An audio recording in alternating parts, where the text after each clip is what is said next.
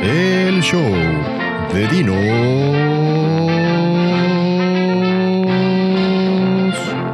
y Cape. Hola, yo soy Cape, y este es el show de Dinos y Cape. Sí, no nos tomamos más de 15 segundos en pensar el nombre. En cada episodio tendremos un invitado que nos dirá cinco canciones que han marcado su vida y nos platicará de temas sobre los que sabe. Los temas están especificados en la descripción del capítulo. Te recomiendo que los leas y evites perder tu tiempo escuchándonos hablar de cosas que no te interesan. Nuestro invitado de hoy es Diego Barrera. Diego es egresado del Rogers y de comunicación por la Nahuac Mayab. Con una gran afición por la música y todo lo que la rodea, se ha caracterizado por ser una persona con una inquietud constante por crear. Muestra de ello es su reciente faceta como productor musical.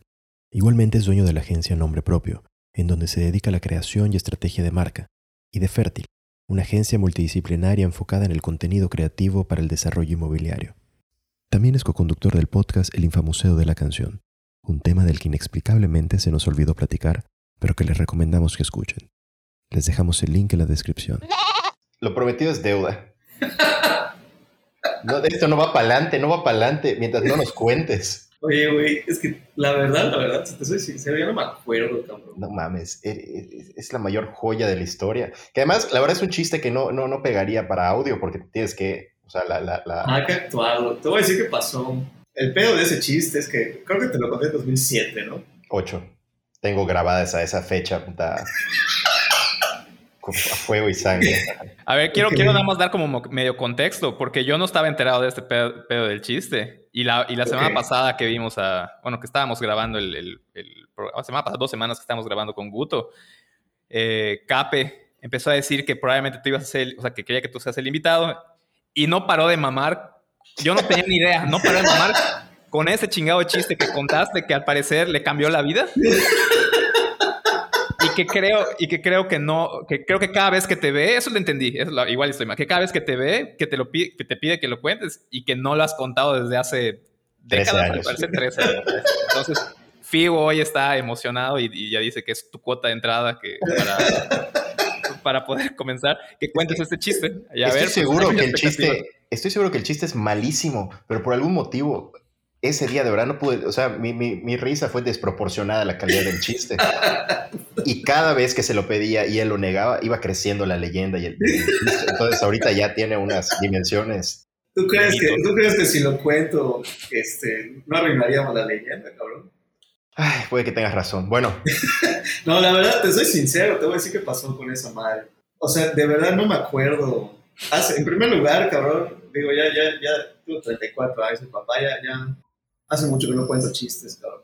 En segundo, no me acuerdo, no me acuerdo bien, o sea, me, bajó un poco la autoestima porque unos años después eh, de que conté ese chiste que según yo era así mi, mi, mi catch, ¿no? Mi catchphrase, mi, mi, no mi catchphrase, coño. Para romper el hielo. Ajá, era así como para romper el hielo.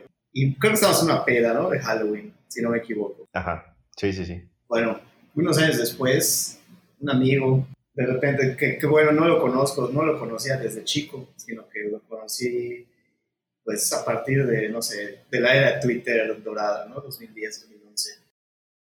Y por Twitter lo conocí y un día estábamos en la peda y dice, güey, tengo cuenta el chiste de Tiburón 6. Y pensé que lo estaban diciendo a mí, no se lo estaban diciendo a él.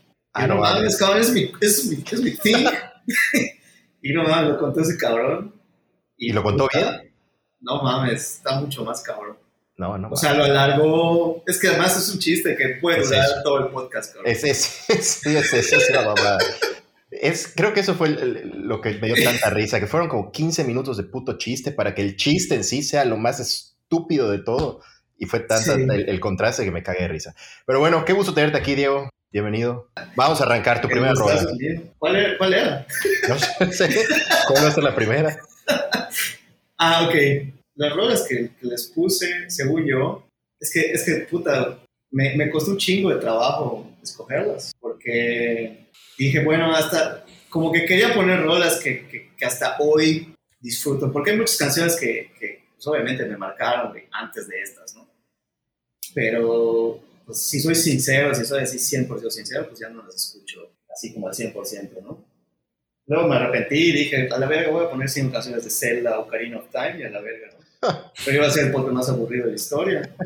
Entonces, Y luego ya este, pues dije, bueno, voy, a poner como que, el que la que siento que fue parteaguas, ¿no? De, creo sinceramente que esta canción, eh, como que me hizo eh, cambiar todos mis gustos musicales y cambió mi vida por completo. O sea, a partir de acá fue como el parteaguas de, güey, ya no me gusta esto, ahora me gusta este pedo. Y eso ha definido como que mis gustos musicales a partir de ahí, ¿no? eh, la canción es eh, Rebellion Lies de Arcade Fire.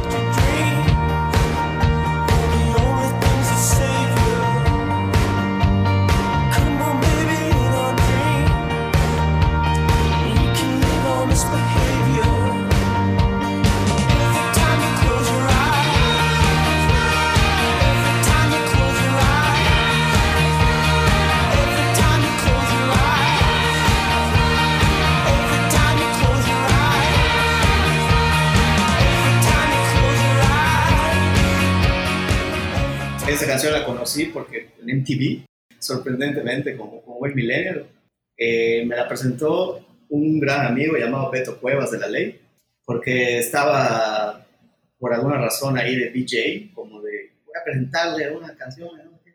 O la mochilero. Y este, digo, este, esta canción es fenomenal. Y todo, no sé si todo mochileo como, como el peje. pero, pero bueno, el caso es que Beto Cuevas, eh, tabasqueño, eh, nos dijo, me dijo... Te dijo. me dijo a mí, se dijo lo está diciendo a mí. A huevo. me dijo, esta canción eh, cambió la vida. Y yo, supone, güey, ya era esta, ¿no? Y, este, y me puse a investigar sobre estos cabrones y Arcade Fire, de quiénes chingados son, puta, parece que son los chingados menonitas. Y me cambió muy cabrón la vida, ¿no? O sea, me, me no sé, hay algo en, en, en, primer lugar como en su voz, la voz de este cabrón de Win Butler. Me empecé a dar cuenta como que tengo repele las voces perfectas. O sea, me cagan, por ejemplo, o sea, no, no me caga, güey, nada más no es, no me, la verdad no me caga nada de música. Nada, no odio nada, nada más eh, hay ciertas eh, voces que nada más no, no conectan conmigo, ¿no? Y son esas voces como como la de Luis Miguel, como la de Michael Bublé, este, ah. que esas son esas voces perfectas, aterciopeladas, ¿no? Que dices. Eh, o sea, está tan perfecto que no, no va conmigo, coño, o sea, no, no me identifico. Y sale este cabrón cantando de la verga, porque la verdad es que canta de la verga. Si lo ves, ahorita ya canta un poquito mejor, pero en esa época cuando empezó, si ves presentaciones en vivo, hace poco vi una que salió con Conan, y no mames, canta de la chingada, pero pero me encantaba pues, lo que me hacía sentir más que la destreza. Y creo que eso fue como que el parte de... Porque antes pues yo, como estaba creciendo y empecé a, a tocar guitarra y como que todo era este, técnica, técnica y metálica, Dream Theater, progresivo y las escalas. Y cuando escuché eso fue como, güey, lo chingón es cómo utilizas lo que te hace sentir la, pues, la creatividad, no, no la técnica, ¿no? O sea, Arcade Fire ha sido de las bandas que, que mayor presencia han tenido, digamos, del siglo XXI. ¿En dónde lo podríamos colocar? ¿Sabes qué pasa con Arcade Fire? Siento que son del siglo XXI, son de los pocos innovadores así al 100%. Quitando el hip hop, ¿no? Porque el hip hop es algo muy finales del siglo XX, del siglo XXI, pero a lo que voy, o sea, en el canon del rock y todo este rollo, siento que son muy innovadores porque sí suenan a algunos grupos de los noventas, como Neutral Milk y así, pero, puta, son, son, este, o sea, crearon toda una influencia para bien, para mal, ¿no? Porque a partir de ahí fue cuando empezaron también, bueno, hasta Coldplay en Viva la Vida,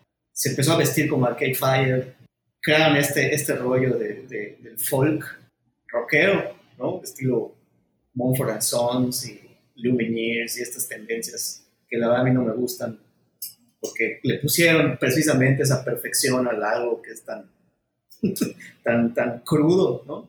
De lo que decías de, de qué tan importante es el disco Arcade Fire, bueno, yo, yo soy fan, o sea, soy mega fan, supongo que no tanto como tú, pero sí, Arcade Fire yo creo que sí puedo decir que son de mis bandas favoritas.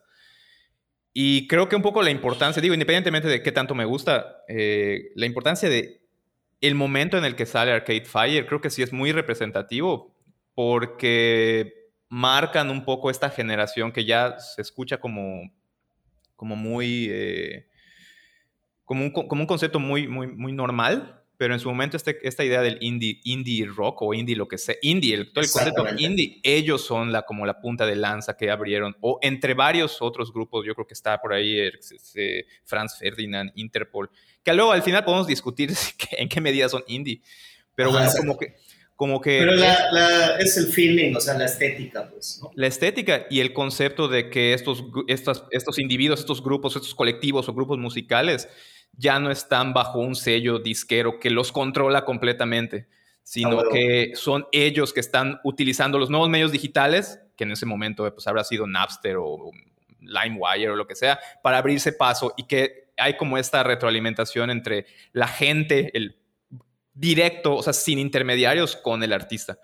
Y ellos son de los primeros que logran un éxito inmenso abriéndose paso, entre, entre comillas, porque pues, ustedes son comunicólogos, saben mejor que nada cómo funciona este sistema, ¿no? Pero, sí. entre comillas, como de, una manera más lineal, de la audiencia al, al, o sea, del, del, artista a la audiencia. Completamente. Y... y este disco en particular, además, es un disco que creo que, digo, ni ellos han podido replicar el sentimiento que sacaron, porque se llama Funeral, porque todos estaban pasando por muertes de familiares. Y en 2004, cuando salió, fue cuando lo conocí, que obviamente lo conocí pirata, o sea, yo me fui al Wire a bajar las canciones, no tenía un puto peso en esa época. Y aparte, seguramente de esos chingados, antes los CDs así, pues estaban caros, ¿no? Les tenías que pedir mix-off importados, y, o sea, no, no, todavía no. O en Redicom, abuelo. O los rentados, ¿cómo los rentabas música? ¿Qué? ¿Rentabas CDs? En Redicom, güey. ¿En serio? Nunca renté un CD. Yo, lo que hacía. Eh, yo, lo que hacía era en Mix Up ir y pedirlos y tardaban dos o tres semanas en llegar y te cobraban lo que querían. O sea, no te decían el precio hasta que llegaba. Ah. ya, ah, ya, ya, llegó el disco después de tres semanas. Espera, cuesta 500 pesos. Igual vuelvo. La chingada del barbón, ¿no? Chingado. A, a huevo, el barbón. Ese cabrón. Lo admiraba, güey, lo admiraba, decía, qué chingón está su trabajo. Y, sí. espero, que no los esté escuchando. Ahora que lo pienso, tal vez no estaba tan chingón. O sí. Oye, ¿cuántos, oye, ¿cuántos años tenías más o menos? estamos hablando de un Diego chavito, adolescente, ya... O sea, lo este, escuchaste en el momento de el disco. ¿Cuántos años? ¿Cómo estabas? O sea, ¿qué, qué momento de vida pues, estabas? 2004, 2005, pues ya tenía 18. Sí, espérate. 17 años tenía. Ok. La canción. Pues digo, el pedo igual que tenía fue que hace. En, 2000, en 2002 falleció uno de mis mejores cuates de un accidente automovilístico. Fue muy sonado, no sé si, si, lo, si lo supieron en su momento. Un 4K. Se murieron dos personas. Este, no, me acuerdo. Sí, sí, sí, sí. Pues, Tal vez. Chavitos de 15 años. Pero, pues obviamente, pues empiezas a pensar. O sea, nunca habías pensado en la muerte. Bueno, al menos yo a pesar de mi abuelo, pero la muerte, pues es muerte que te esperas, ¿no? Claro, lo ves muy lejano. A huevo. Y no sé, ajá, desde que puse ese disco igual me, me, marcó muy cabrón en ese aspecto, ¿no? O sea, como que era justo lo que necesitaba escuchar en ese momento. Exactamente. Aunque no lo entendiera en realidad, pero como que lo que me hacía sentir, como la primera canción que te queda toda esta imagen de si mis papás están llorando, voy a acabar un túnel hacia tu casa, puta, y, y lo sentía muy cabrón como ese, ese, ese feeling de como que hay un fantasma en la casa, y, no sé, me, hacía sentir algo muy, muy cabrón en ese momento y, y fue algo que me marcó de por vida.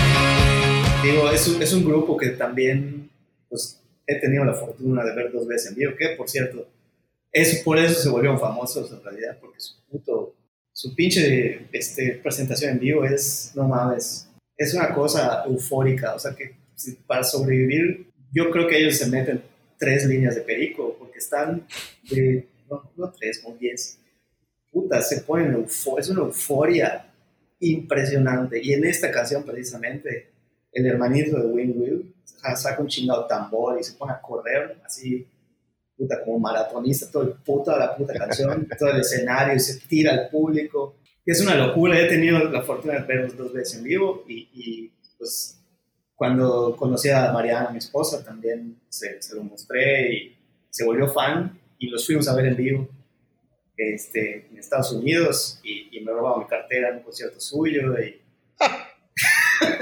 y fue muy hermoso.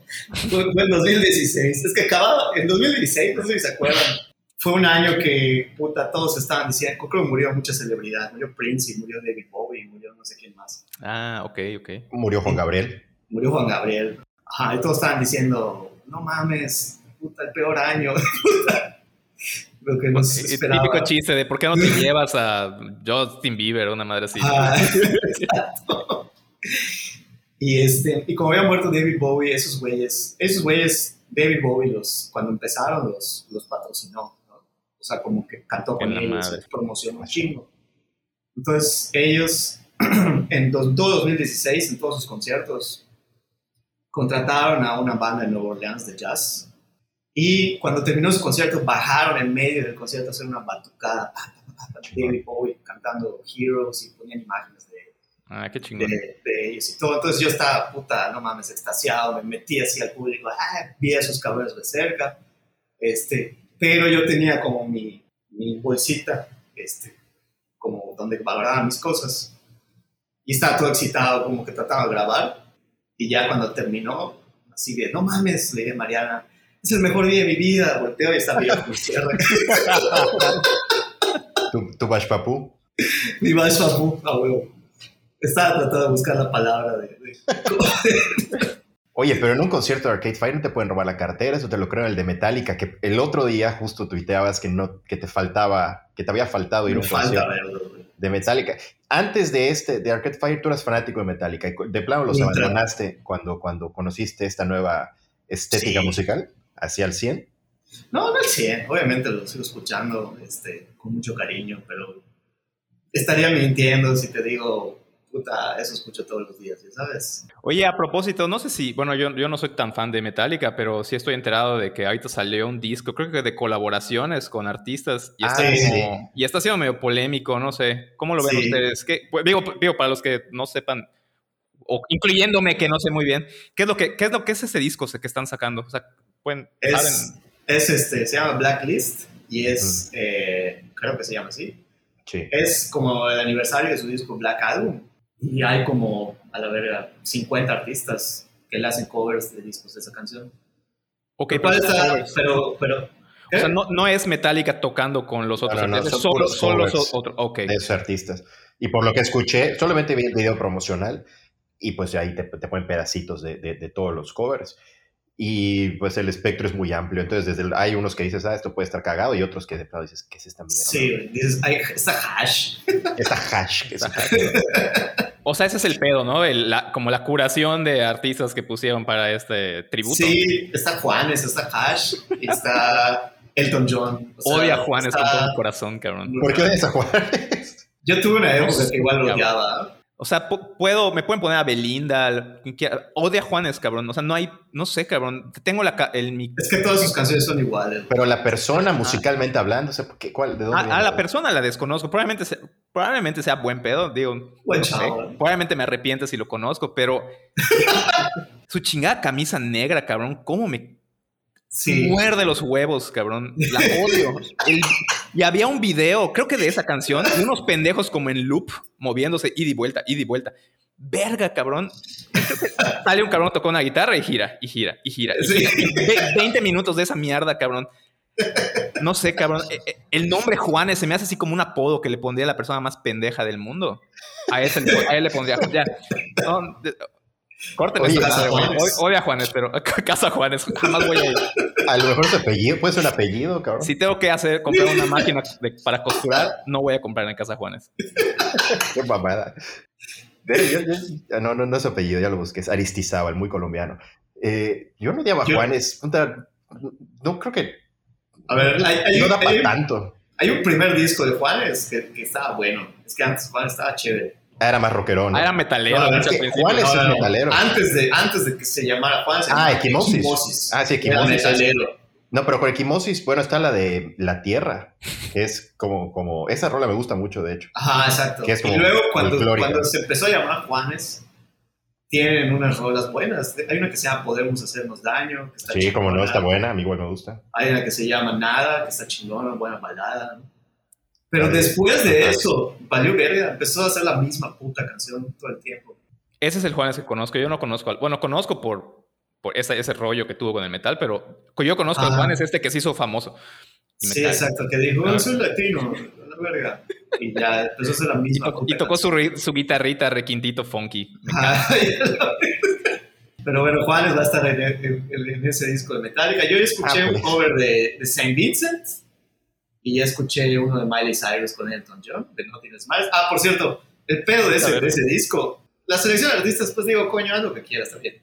Ah, huevo. No, son 50 artistas, alguno pues obviamente no nos va a gustar. El pedo que veo de ese disco es que son como 50 covers y a la verga 25 son de No Tienes Madres, 20 son de Sad Tour, creo que los otros 5 ya son de canciones diferentes. O sea, hay como, de verdad, todos quisieron, ah, huevo, No Tienes Madres, vamos a hacer No Tienes Madres, no tienes... Ya. está de hueva. ¿Ya salió? No, no salió, creo que no salió. Tú, tú dijiste, Diego, que tocas, que tocas o que tocabas un instrumento. ¿Tocas guitarra? ¿Tocas? O, o- Toco, toco guitarra, ya, ya estoy más oxidado, ya no, ya no sé lo que era. ok. Oye, y si, y si te hubieran dicho, oye, Diego, queremos que seas parte de la colaboración de Metallica, No. ¿qué, qué- qué canción hubieras elegido tú de ese Black Album? Eh, hubiera escogido Forgiven, sin duda. Ah, ok, ok. Me mamaba tocar esa canción con el chavo. Y si te hubieran dicho, queremos que toques con Juanes, ¿hubieras tocado? Chinga. Pues sí, chiso madre. Varos para. Oye, a ver, vamos a, vamos a tu segunda rola entonces, Sharky. Mi segunda rola. LCD Sound System. All My Friends. ¿Y ya? Bueno, a ver si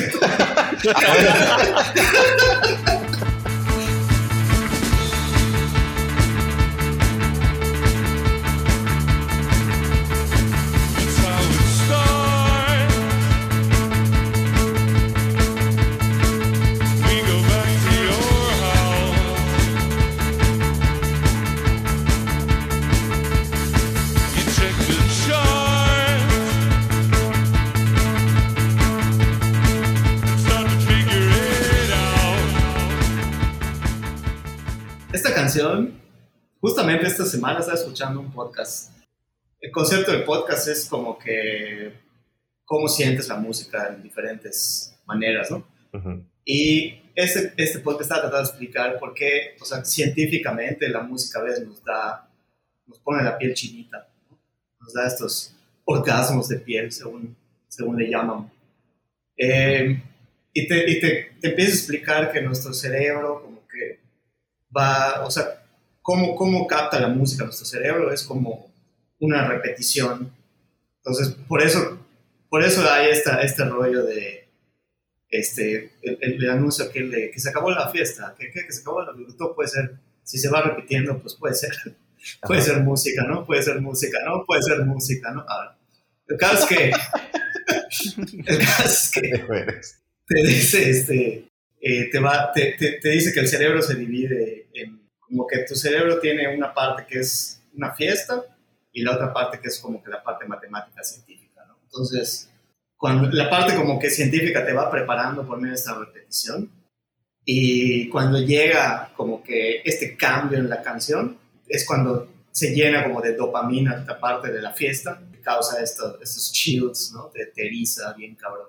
Y, y siento que este, esta, esta madre la, la explotaron en esta canción así al máximo, porque es una canción que tarda como 7, 8 minutos y hasta el último minuto explota y nunca falla que, que me erizo, o sea, de que cuando explota, ¿no?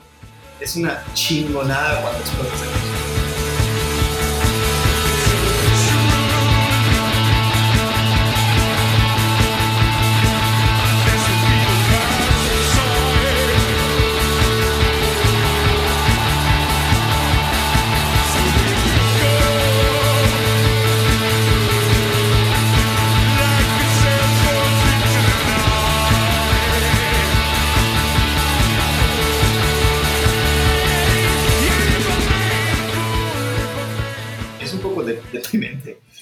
Y conforme he ido creciendo, como he ido entendiendo lo que dice la letra sobre... Pues las letras son básicamente dos cabrones que tienen miedo de crecer y de quedarse atrás, ¿no? Ujú. Y este güey en particular es un cabrón que empezó pues como a los 30, 35 años, o sea, entonces siempre tuve ese rollo de, güey, los jóvenes están más cabrones que yo, ¿sabes? Ah, Y creo que es algo con lo que conforme vamos creciendo te puedes identificar, ¿no? Cuando eres joven te crees una verga estás haciendo las cosas y eres un chingón y luego cambian las cosas y, y ya te das cuenta que, que ya no es lo mismo y te puedes quedar atrás y como que ido entendiendo ese pedo muy, muy cabrón, no sé. Sí, en algún punto el golpe en realidad está cabrón, ¿no? Cuando, cuando estás en la universidad eres puta invencible en todos los sentidos y eres cuando te descubras vas a ser el más chingón en lo que sea lo tuyo, ¿no? Y en algún punto ves que la competencia está cabrona, que, que- que hay gente mucho más chingona que tú o igual de chingona que tú muchas cosas. ¿En, en, en, en qué lo has vivido puntualmente? en mi carrera, güey.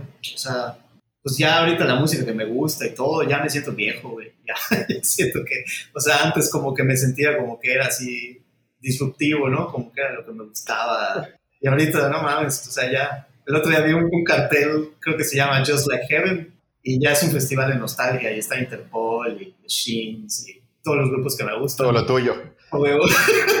Y me resulta curioso que lo digas, porque yo me sentía viejo contigo y con Carlos Rubí hace 10 años. No, Te lo juro. O sea, yo siempre tengo gustos musicales de, de- de- de anciano porque, porque crecí mucho, o sea, se me quedó mucho la música de, de mi madre, de mis tías y todo esto, ¿no? sí, Siempre me ha gustado música vieja, en general.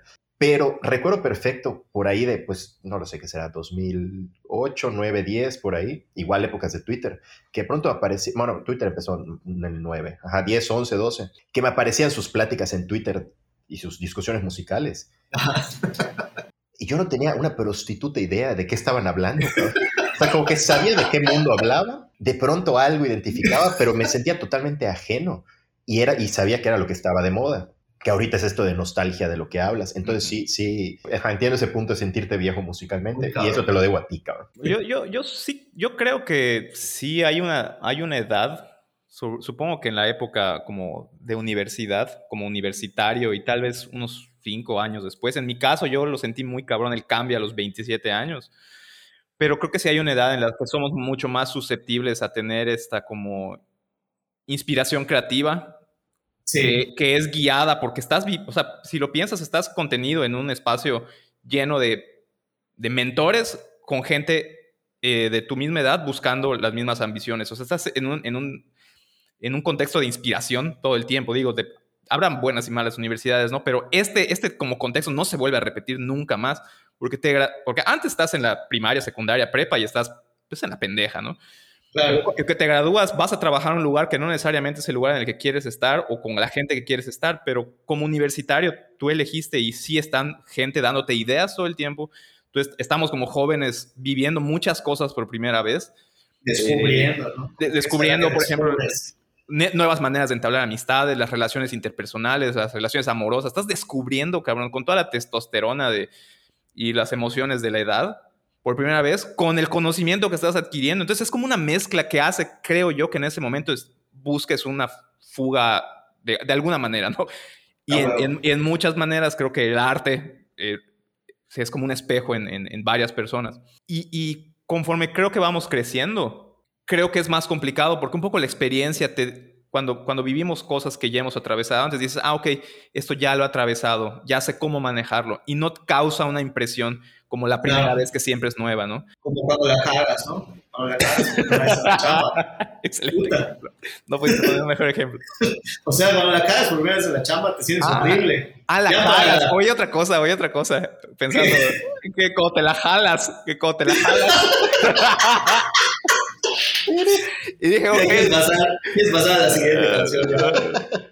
A ver, ya sé que te que quiero, ¿no? No, pero cuando la cagas por primera vez en la chamba, dices, puta, sientes que te va a acabar el mundo, güey. Sientes de la verga. Todo, todo, va agar- agarrando eh, su justa proporción y dimensión mientras vamos creciendo, ¿no? Al principio sí te, te sorprendes más fácilmente de las cosas, pero es más complicado. Pero en, en cuanto a la creatividad, eso que decías, Dinos, de, en la época universitaria, que es cuando más se fomenta, yo creo que en teoría sí, pero depende, igual que estés en el entorno correcto. si quizás si te equivocaste en la elección de, de tu, Ah, de acuerdo. de tu carrera, no lo vas a aprovechar tanto. Y yo creo que después, inclusive, us- ustedes vi- viven de cosas creativas, trabajan en cosas creativas. Sí, Y yo creo que inclusive ya después, en el trabajo, pueden surgir mejores cosas, ya con hasta con un, quizá con mayor madurez. A pensar en lo creativo. Sí, o sea, lo que pienso es que sí, lo de la, lo de la, lo de la escuela tienes razón. O sea, si, si elegiste mal, pues probablemente. Pero más, creo que más el, el- el- el punto principal es que, que quiero decir es que hay- en una cierta edad vives muchas cosas por primera vez. Inclusive, por ejemplo, una mala elección de universidad es Sí. algo que te puede ser como un... Puede, un catalizador. Ajá, que puede ser como haunting mucho tiempo y decir, ay, la cagué. Y, o sea, hay muchas personas que Sí. conozco que puta ven como esa mala elección, como su doom. Ya. Y eso Sí. lo pueden transportar a, ah, pues voy a escuchar cierta música, ¿no? Y por ejemplo, esta, esta primera impresión que tenemos de las cosas, pues es muy, es muy, o sea, nos puede llegar a marcar, ¿no? La primera vez que nos rompieron el corazón no es la misma, no es igual que la segunda, la tercera, la Siempre, cuarta, la quinta, cabrón. Por supuesto. Y siempre tienes una canción para esa primera vez. Y tal vez Sí. no para la tercera, tal vez no para la cuarta, tal vez no para la quinta. Qué romántico te pones, Inés. Así es. ¿Tú elegiste bien, Sharky? Yo que elegí bien que- ¿Elegiste bien? No, no, no, tu, tu, tu carrera y tu universidad, no, no tu canción la primera vez. Ah. Sí, sí, creo que sí. Creo que sí, creo que sí. O sea, no sé, cabrón. A veces siento que debería, sí debería haber estudiado algo como más de música, producción musical o algo así. ¿Por qué, por qué en su momento no elegiste algo más de música? Por culero. Dije, Claro. "Puta". Es que ahorita es más fácil, o sea, no es, que, no, es, no es que sea fácil. O sea, toda época tiene sus dificultades, pero en esa época como que pensar en producción musical, dices, puta, ¿dónde, ¿dónde voy a trabajar? O sea, no, no, mi mundo era muy chico, no había salido a conocer, no había... Es que es algo que igual, puta, siento que en 18 años escoge una carrera, pues no sabes ni qué No verga listo, es ¿no? el mundo. Pues en esa época eso, eso, eso pensé, dije, ¿qué chingados voy a hacer de estudiar música? O sea, Creo que fue un mal común de, de, de nuestra generación, cuando menos en Mérida. Lo platicamos, me parece, Dinos, en algún episodio, quizá en el tuyo, no sé, o en el mío, no sé, que, que nuestras posibilidades o lo que nosotros creíamos que nuestras posibilidades eran hasta cierto punto limitadas. Nos costaba Sí, salir sí, de, de lo tradicional, de lo convencional, ¿sabes? Como que. ¿qué, qué, qué puede ser? Doctor, médico, abogado, comunicólogo, ya estabas puta rompiendo esquemas, ¿sabes? ¿Cómo? Sí. Comunicación. Entonces ya ni pensar en algo más específico, como en tu caso podría ser algo de la música. Eh, a mí me hubiera gustado estudiar, no sé, quizá algo de publicidad, pero ni siquiera se me cruzaba por la cabeza en ese momento. Dinos, y creo que igual diseño eh, fuiste, fue un poco un- una comodidad, ¿no? Eh, un, poco, un poco las dos. Sí fue una decisión que sentí arriesgada de estudiar diseño, pero no fue la más arriesgada. O sea, no fue la que más, o sea, no fue, no era el centro de mi objetivo. Por ejemplo, yo igual quería estudiar música. En algún momento más adelante, cuando estuve trabajando en Cuernavaca, esta, que lo, igual comenté, creo que en mi episodio, cuando fui así la persona más infeliz del mundo, pues como que vi la oportunidad de decir, pues renuncia a todo, ¿no? Esta, esta como poesía de renuncia a todo y, y busca lo que quieres. Lo intenté, fui a, a la Ciudad de México, pues nada, me cerca. Y, me, y, y hubo un concurso de un concurso de becas en la escuela Fermata, que en su momento Sí, sí, era, hasta donde yo ubico, como la única alternativa. Era como la- la- El no plus ultra, ¿no? Ajá, como la alternativa popular, porque están los conservatorios a donde claramente nunca iba a entrar, porque tienes, para llegar ahí tienes que tener una educación desde los cuatro años, básicamente, ¿no? Pero bueno, Ah, porque era el único lugar que, si con un poquito de lana, me aceptan como en las universidades privadas. Y, había un- y era carísima, era carísima. Y hubo este concurso de becas y dije, pues es, es- aquí puede haber una oportunidad. Entonces fui y presenté el examen, fui de los seleccionados. Y al final lo que me acuerdo es que un día me hicieron un recorrido guiado por la escuela y, y- y- y te, te hace el recorrido guiado un estudiante. Y un estudiante así como todo obligado, típico de el que tiene la beca más alta y que lo sacan de clase así como te toca, güey. No le queda de otra que estar recibiendo pedazos. Cabrón, el pobrecito se veía todo así, puta, golpeado por la vida, todo triste, fingiendo estar contento, Sí, es la mejor época de mi vida. intentando vender la idea de que es una fantasía estudiar en la escuela, güey. Y fue tan deprimente, fue tan deprimente la experiencia, como el contraste de lo que me estaba diciendo con cómo yo lo estaba viendo. Y en algún momento le pregunté, oye, este, ¿y qué? O sea, estudio música y sí puedo dedicarme a esto. Pues sí, güey, pues yo ahorita estoy trabajando en un McDonald's, pero al mismo tiempo estoy teniendo mi proyecto, tengo, tengo mi proyecto musical con mi grupo. Y dije, verga, esto se escucha muy de la verga. Y Sí, ya dije, no. ah, qué ver, que le dije, ah, qué chingón, güey. Y se me quitaron las ganas. Pero, por ejemplo, sabes que sí me gustó y esto creo que siempre lo voy a anhelar. En algún momento me pasó a un salón donde estaban, la materia se llamaba improvisación y estaban cuatro cabrones tocando música jazz poca madre, güey. Bueno, yo lo recuerdo como poca madre. Y esa madre sí me hubiese gustado vivir para eso, güey. No lo recuerdo. Claro, eso es, es un punto importante. Todo-. Sí, sí, sí. Es muy. No, sí, muy- obviamente. Digo, estás en, tu, estás en tu tribu, ¿no? O sea, estás en tu pinche mole ahí. Pero pues digo, Exacto. creo que todos hemos pasado, bueno, no sé si tú igual, Figo, pero Ujú. por lo que oigo, o sea, como que todos hemos pasado por ir a Ciudad de México a, a probarnos, ¿no? Sí, O a ver también, qué también, hay. también. Ujú. Yo intenté igual ir a ver qué pedo en mi, en mi momento, en 2012. Eh, fui, conseguí una cita en una agencia, vamos a ver qué pedo. Me dijeron, son tres meses de prueba, güey, te la rifas, pues si es chingón te quedas, no sé qué. Pero no, no, no, no quise. En primer lugar, como que fui y llegaba en casa de un, de un depa de un cuate que vive allá. Y me empecé a mover como para mis entrevistas yo solo Ajá. cuando terminó el día dije, a la verga, no quiero que esta sea mi vida. Toda la puta madre moverse este, ahí, o sea, pinche, Sí. o sea, la gente, el amontonamiento. Digo, soy, soy bien provinciano, la verdad, en ese aspecto. O sea, me da mucha hueva a veces ese pedo. Me gusta de viaje, ¿no? Obviamente, vivirlo. Es otra me, cosa Me, me mama ir a Ciudad de México. Me encanta la Ciudad de México, está padrísima, pero puta, vivir allá, cabrón. O sea, vivir. Sí, no, un viaje es una ilusión, te puede engañar muy fácilmente, decir que con un viaje digas, Ajá. puta, quiero vivir acá, como Sí. ahí, es otra historia completamente, Ajá, me, me pasó igual. Pero entonces, ¿te quedaste a hacer la prueba o no te quedaste? No entendí. No, ya no me quedé. Ah, ya, La perdón. neta, pues era tres meses sin paga, cabrón. Digo, estaba en la edad de hacerlo, la verdad. Lo pude haber hecho, pero no, no me animé. Y me surgió otra oportunidad en Mérida, justo en el momento, así. Ajá. Y pues me quedé acá. Eso, eso que acabas de decir me parece muy importante, que dijiste, estaba en edad de hacerlo. ¿Hasta cuándo es edad de hacer algo? ¿Cuándo dices ya no? O sea, a, a mí me pasó Digo- igual con la publicidad, en, en- con 29, 30 años me fui a estudiar publicidad y de pronto estaba estudiando con chavitos de 19 años. Había algunos más cercanos a mi edad, pero... Y, de- y me sentía viejo. Yo decía, no, es que ya no, o sea, ya no, ya no estoy Ya para... me siento. No, para meterme a hacer prácticas, para, ¿sabes? O sea, ya... Y, y no sé, a lo mejor nunca estás viejo para hacer algo, no lo sé. Puede que sea una idea muy romántica, pero... Yo, yo sí creo, o sea, honestamente, yo soy medio idealista en ese pedo. O sea, sí puedes hacerlo cuando tú quieras. Eh, yo ahorita ya no estoy en edad, pero porque pues ya pues, pues tengo un chiquito ahí que mantener y, y una esposa, este, y pues ya tengo una vida acá, o sea, ya sí podría hacerlo si surge la oportunidad y, y financieramente no afecta y todo el pedo, ¿no? Pero pues, siempre puedes aprender. Yo el año pasado, eh, en la pandemia, me puse a aprender este, producción musical. Digo, en tutoriales y en línea y todo el pedo.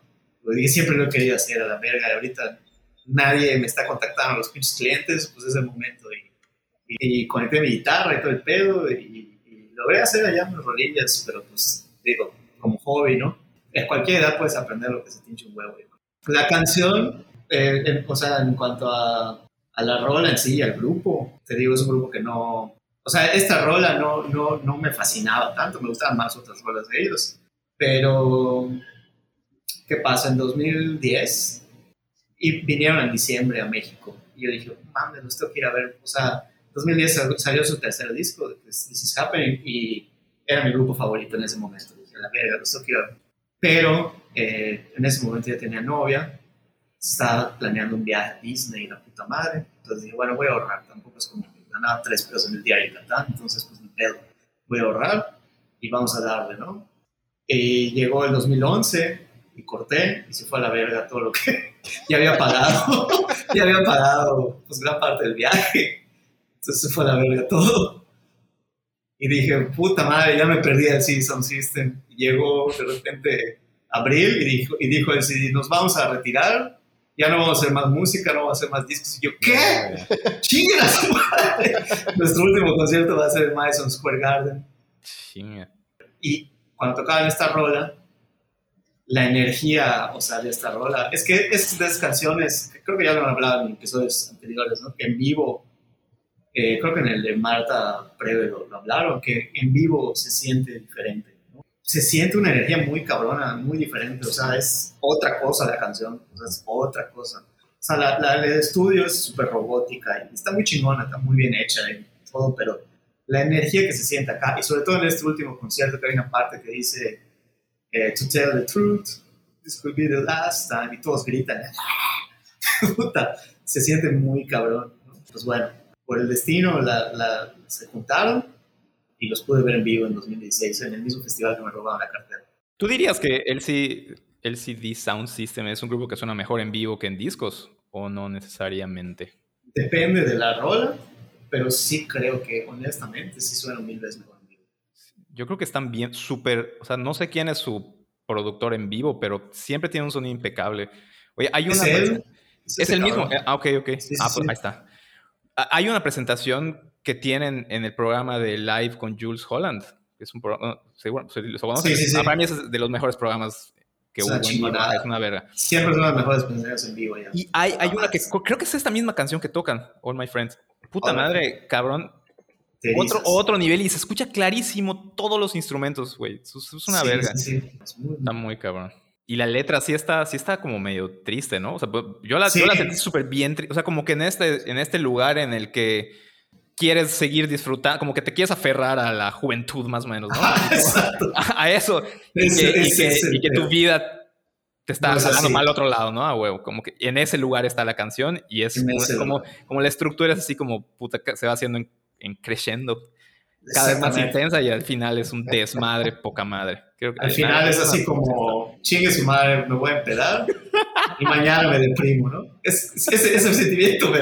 De mandar a la que verga todo. dices, puta, ¿qué estoy haciendo con mi vida? ¿Qué estoy haciendo con mi vida? Pues Ah, chingue bueno. su madre, pues vamos a buscar. De hecho, la canción empieza que vamos a mi casa, como que van al after, ¿no?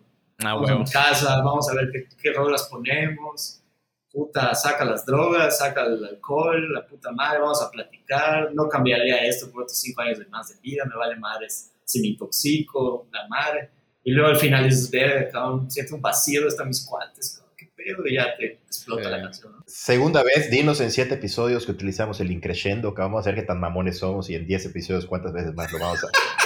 Cada episodio lo hemos dicho. Según yo es la No, segunda vez. Que segunda te vez, cagas de segunda vez. Ah, segunda vez, segunda vez. A Sí, mí me yo- maman los crescendos, ¿no? Yo lo dije una vez y, y me Son las mejores canciones.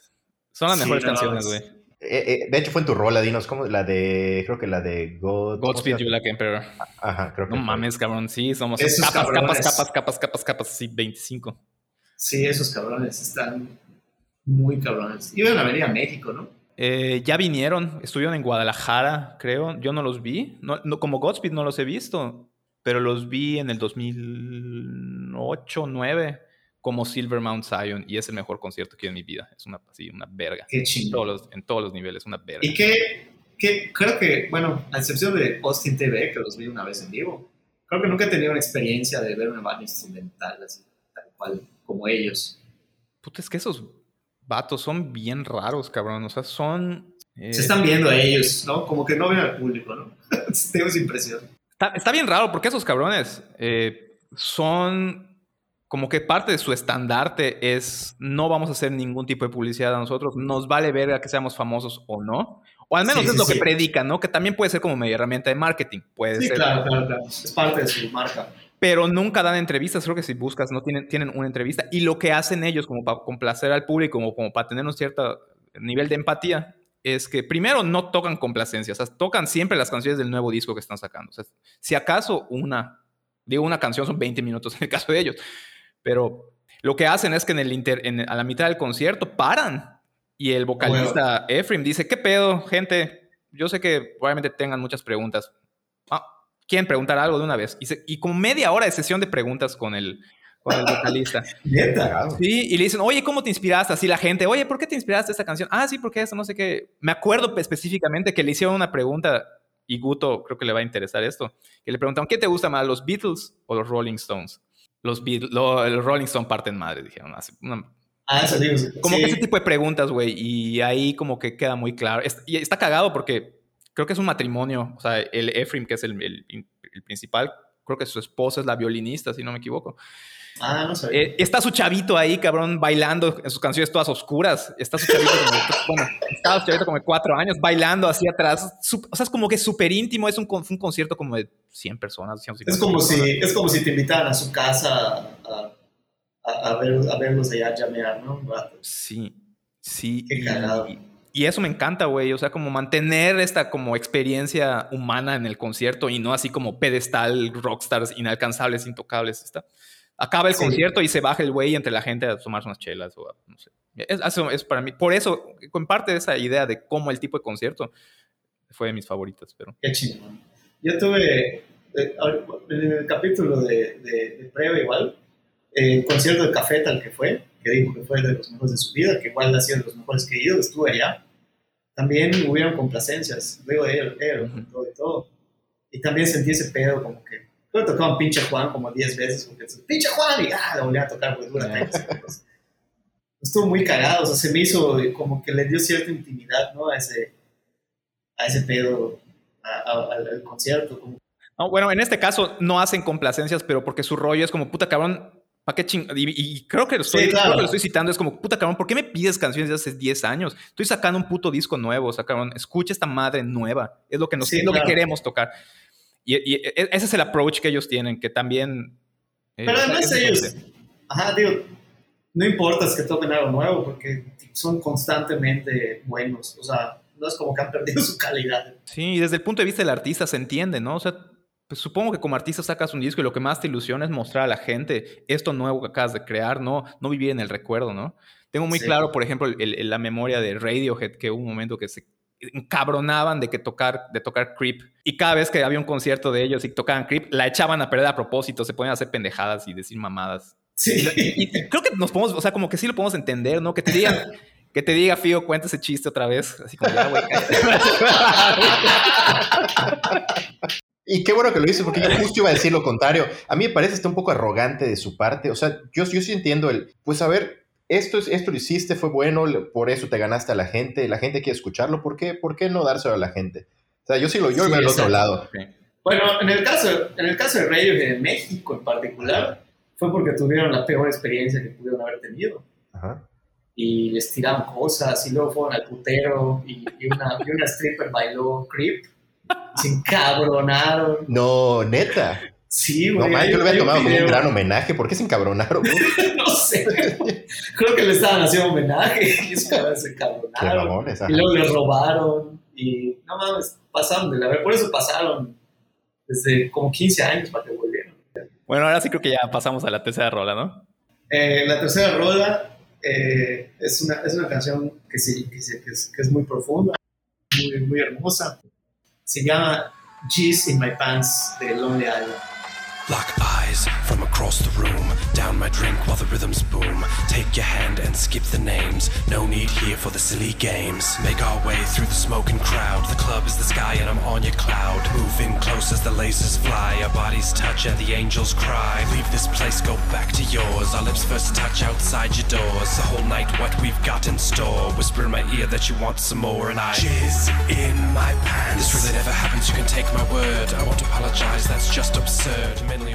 Cuando salió el disco Lonely Island, yo no, yo no ubicaba quién era Andy Samberg hasta que, hasta que lo relacioné con Dick in a Box, obviamente en este, un video que se volvió viral. Y ya dije, ah, es este cabrón sobre Saturday Night Live, bla, bla, pero, pero no entendía, o sea, no entendía, no, no, no, no entendía tanto el inglés, o sea, de lo que estaban dic- en inglés, lo que estaban diciendo, porque hablaban muy rápido y pedo. Pero ahí ya te refieres, cuando escuchaste por primera vez a, a- a Lonely Island, es como que Lon- Lonely Island no te, no te atrapó, o sea, no les No me atrapó tanto. porque no le pusiste atención, básicamente, ¿no? Ajá, no le puse tanta atención, me dio risa, abre con el Who said we whack. Y, y ya está cagado, no sé qué, pero como que no, no le entendía ni el chiste ni le ni Claro. ¿no? Y ya, este, luego vino un primo y, y le dijo, oye, güey, estoy escuchando de estos cabrones, pero no, no les entiendo el pedo. Ah, son los de G's in my pants. Está cagado. Y yo, ah, sí, a huevo. Yo no, yo no sabía que era G's en primer lugar, ¿no? Entonces lo googleé, ¿qué es G's? Y dije, ah, mira. Lo googleé, ¿qué es eyacular? Y ah, mira, ya me cambió la vida. no, no, es por por eso la amo. no, no, este, el caso es que dije, no mames, qué esos cabrones, y ya me puse a ver en, en YouTube sus videos y, y todo el pedo, y en esa época yo trabajaba en, en una cosa de supervisión de carnes americanas, eh, y tenía que ir a chingo de supermercados a ver este, pendejadas, ya no me acuerdo qué tenía que hacer, seguro lo hacía re mal. Y me, me- parte de mi ronda era ir a Campeche dos veces a la semana.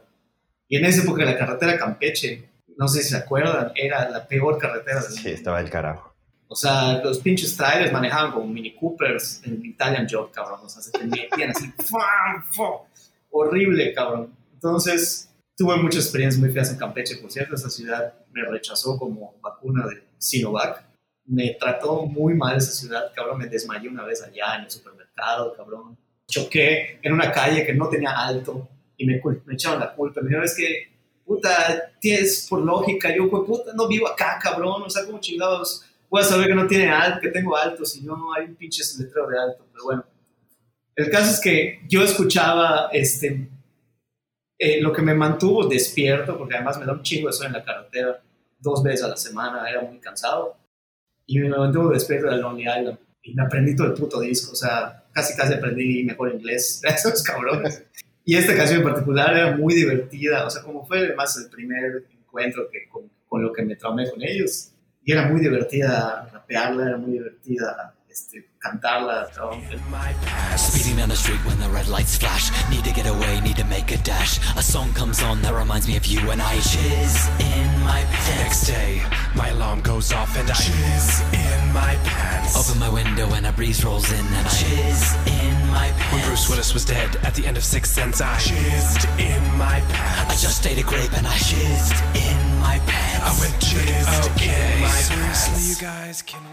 Y en general, mm, o sea, Lonely Island y, y Annie Samberg, siento que están, están muy infravalorados en cuanto a que, o sea, no, no infravalorados porque son una leyenda y todo el mundo los mama y es, digo, les ha ido muy bien en la vida, ¿no? No en ese sentido, sino siento que son más importantes y son un poquito, hay un poquito más ahí de profundidad, sobre todo en la carrera de la Annie Samberg en particular que es un cabrón que su humor ha sido basado en romper como un arquetipo masculino, de burlarse de sí mismo y aprender a, a burlarse de, de- de las cosas, de las pendejadas de los hombres, pero, pero de una forma muy cagada, sin, sin ofender a nadie, sin, sin nada, ¿no? O sea, como que siempre, ah, ahorita eh, admiro mucho, por ejemplo, a Conan O'Brien, que dice, siempre trato de buscar el balance entre la comedia, entre lo estúpido y lo inteligente, ¿no? Creo que este cabrón eso tiene, o sea, tiene un pinche balance perfecto, que es lo más estúpido, se está hablando muchísimo más, ¿no? Pero en el fondo, sí siento que, o sea, al escuchar todo lo que hace, en primer lugar es una imaginación muy cabrona. Digo, hay una canción que se llama Jack Sparrow, que dices, que invita a Michael Bolton. ¿Sí sabes quién Michael Bolton? Está Sí. Sí, sí. Bueno, lo invita, o sea, la canción se trata de que invita a Michael Bolton y Michael Bolton dice, puta, llegué tarde, estaba viendo Piratas del Caribe. Ah, está bien, coño. Pero, pero tengo, tengo un gancho así chingón para el coro, vamos a grabar, va. Entonces la canción trata así de que está en el club y, ah, te voy a coger, no sé qué. Y llega Michael Bolton, empieza a cantar sobre Piratas del Caribe. Dice, güey, no, cállate, cabrón, vamos a hablar de otra cosa. Entonces, esta pinche imaginación de que es como verga se les ocurre, que a mí es mi, es mi punto favorito de la música y de, y de todo, ¿no? De cómo chingados se les ocurre esta pendejada que está tan cagada, que aparte de las canciones, ellos son fanáticos de la música pop y, y sin vergüenza hacen canciones con T-Pain y con Michael Bolton. Y, y son buenas canciones, cabrón, o sea, las canciones son buenas, tienen buena producción y son cagadas, pegajosas, etc. Y siento que toda su carrera ha sido eso, hasta Popstar, no sé si vieron esa película, hasta su personaje en Brooklyn Nine-Nine tiene este pedo de, de, de coños, me gusta Die Hard y todo el pedo, Ya. Pero soy un pendejo, ¿no? O sea, no sé. Yo conocí a Andy Samberg por, por Brooklyn y no tengo claro qué tanto el, el personaje que tiene en Brooklyn es él en la vida real. Y Es casi, casi. es él, ¿no? Prácticamente. O sea, digo, no es un buen actor. Digo, bueno, en- el año pasado hizo una película que se llama Palm Springs, pero su persona, o sea, su persona en el sentido de, como le dicen los gringos, su persona, ese es su, su, su alter ego, Ujú. lo que, lo que vemos en pantalla siempre de él, me parece una cosa, o sea, genial. o sea, muy, muy cabrona, y en todos sus sketches, o sea, he visto creo que todos los pinches sketches de ese cabrón en YouTube, y todos tienen ese, ese feeling de, hay algo que se llama We Like Sports, que, nada más son dos cabrones cantando como pendejo, me gustan los deportes, y, y como que salen así abrazados, y, o sea, no sé, como que nunca han tenido miedo de, de romper este pedo masculino así. Ahorita está muy en boga, ¿no? Ese tener masculinidad tóxica, ¿no? Pero ellos como que ellos ni siquiera en esa época estaban pensando en ese término, nada más Ah, decían, vamos a burlarnos de los bros, ¿no?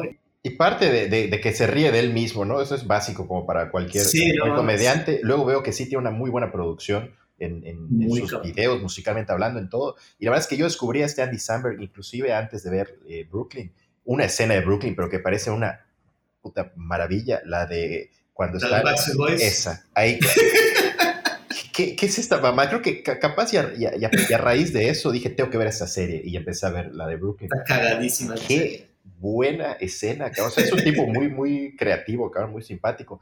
Pero lo que decías de, de esta, de, este, de esta mezcla entre el tipo ingenuo, creo que no estoy seguro si, si sea como que una fórmula nueva, porque me hace recordar hasta cierto punto, no exactamente igual, pero a cierto punto la, actores como Mel Brooks cuando interpretaba sus papeles, o inclusive hasta Woody Allen, como que tienen alguna parte este- esta, esta ingenuidad medio Sí, tontería y que a partir de esa línea va saliendo toda la comedia. O sea, siento que... sí, sí, sí, completamente. Como Siempre que- la broma es sobre él, ¿no? O sea, no, no usa a otros. Es, es él y él, se, él, él usa su Ajá. personaje como para ridiculizarse a sí mismo. Y creo Para que- ridiculizarse. Y eso de- creo que de cierta manera te hace no, nos hace sentir como espectadores que es en, en buen pedo, ¿no? O sea, como él está dispuesto a, a reírse de eso porque nosotros no, ¿no? Creo que por ahí va, no sé, no, no soy Sí, experto sí. en este rollo, pero creo que por ahí va. Sí, completamente. Justo, ¿no? Justo le dieron el, el clavo, ¿no? O sea, es, no, no vale verga. Te puedes reír de ti mismo y puedes ser ridiculeces y, y no pasa nada. Ah, Es bueno. algo que igual, digo, hasta el momento de crear a mi hijo, siempre le he dicho a, a Mariana, puta, ¿sabes qué? Tenemos que tenemos que enseñarlo a que se ría de sí mismo, porque luego, o sea, los cabroncitos que los ponen en un pedestal y puta, todo lo que hagas está bien, está cagado. Si cuentas un chiste, no mames, está cagadísimo. Y, güey, no, o sea, si estuvo malo, ríete de él, güey, estuvo malo tu chiste, ya no, no pasa nada. O sea, Sí, no, sé. no, es bullying, Sí. nada más es, es, coño, o sea, aprende que no siempre va a ser gracioso y a veces eso es cagado también. Y creo que, ¿no? que- es una de las cualidades que los tres en este caso valoramos más de las personas que se pueden reír de sí mismas. Re- Recuerdo que Dinos lo dijo en su momento igual. O sea, esos, esos que dices que lo ponen en un pedestal y, no saben reírse de, sí mismos se vuelven inmamables, me parece. Sí, completamente. Luego, y además la vida es cruel, o sea, porque luego creces y te das cuenta que pues la gran mayoría de la pubertad, el humor está basado en, en crueldad, o sea, Sí. en que, en que te tra o sea, la, la amistad de los niños pubertos está basada en joder y puta, y luego si no estás preparado para eso, que es un golpe fuerte, te digo, a todos nos pasó, yo creo que, Ujú. que de repente eres niño y de repente ya te están jodiendo que, que tu mamá y la puta madre, "Verga, ¿qué pedo? O sea, eres mi amigo, ¿por qué me dices eso? o sea, pero, pero, pero creces y, y, pues tienes que estar preparado también porque para que el mundo es cruel y se va a burlar de ti a huevo, o sea, nunca, este, y te vas a caer algún día y se van a burlar de ti, cabrón, o sea, pero no te lo puedes tomar en serio como que se va a acabar el mundo, porque te va a llevar la verga, o sea. ¿Tú fuiste, ¿Tú fuiste bully en algún momento? Eh, moderado, no, era más bulleado que bully, Ujú. este, un poco de los dos, la verdad, era tranquilo. Punto Pero, medio, ¿no? Punto medio, era medio borrego, la verdad. O sea, era el típico que, como para encajar, me reía con los demás, pero nunca lo, nunca lo fumé, o sea, nunca lo iniciaba yo. ¿Me explico? Correcto. Bueno, no que yo me acuerdo, seguramente hay ejemplos. Y si alguien de, de mis amigos que creció conmigo escucha esto, va a decir, ay, cabrón, pinche. pinche falso, ¿cómo iniciaste esto? Seguramente hay ejemplos, coño. Y van a sacar mil historias en las que tú hiciste madre, ¿no? Huevo. ¿No te, no te encabrona un poco esto que acabas de decir, que, que eras borrego y que te reías como para encajar? Porque a mí sí me pasa. O sea, yo recuerdo que lo hice igual en alguna ocasión. Sí, a Y me encabrono. Digo, qué, qué estúpido fui, güey. ¿Por qué? Sí, me encabrono conmigo mismo. Igual, como cuando jodíamos a gente que claramente tenía un problema. Sí. Hace poco hablamos de eso. este, en casa, estábamos recordando un chavito. ¿Qué se ríe Dinos? Puta, Dinos está cagando. No sé. Perdón, no, no. Me estaba riendo en silencio porque no. Pero está ahí va, ahí voy a decir mis dos centavos otra vez. Creo que hay una delgada línea cuando jodes a alguien que tiene una desventaja. Y me lo digo como alguien que tuvo una desventaja, ¿eh? O sea, como puta, fui gordo 20, 17 años de mi vida. O sea, no. Soy, in- soy, insi- soy insider, como dirían, ¿no? Y con lentes, ¿no? Ajá. No, no tenía lentes, no tenía lentes. No, ya sé hacia dónde fue.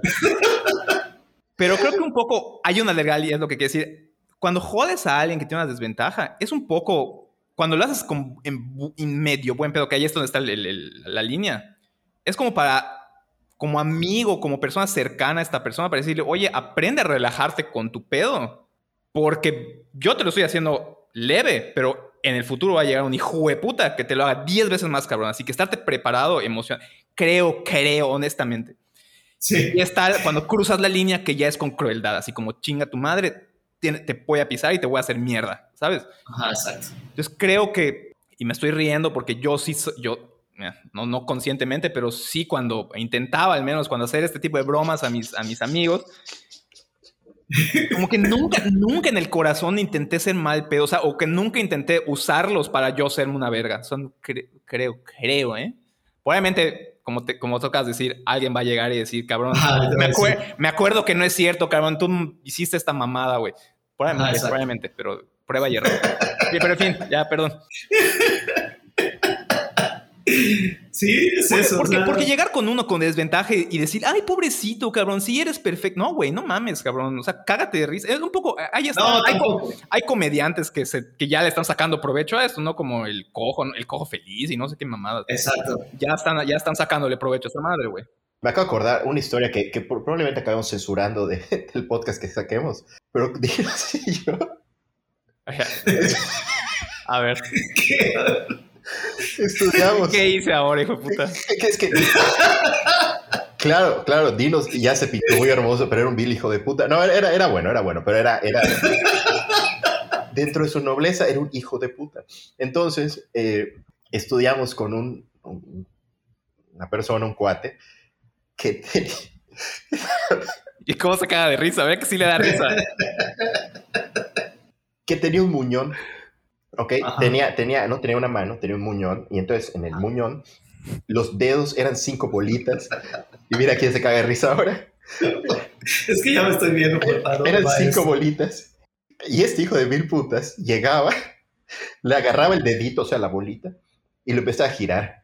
Le decía, bueno, si te duele me avisas, ¿ok? Y empezaba a darle vueltas.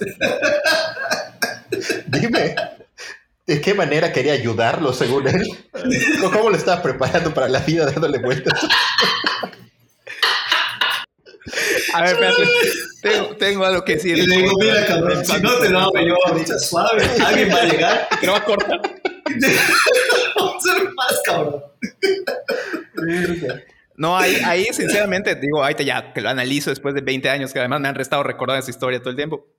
Este, era mi curiosidad legítima de, oye, puedo ver, acercarme, cabrón, se puede tocar. O sea, Sí, como claro. que no es así como, ah, eres mi no, no puedo, no puedo agarrar tu silla, cabrón, no puedo, no- no. o sea, como, ah, bueno, puedo ver tu mano, cabrón, puedo, se puede tocar, o sea, ah, es curiosidad, güey.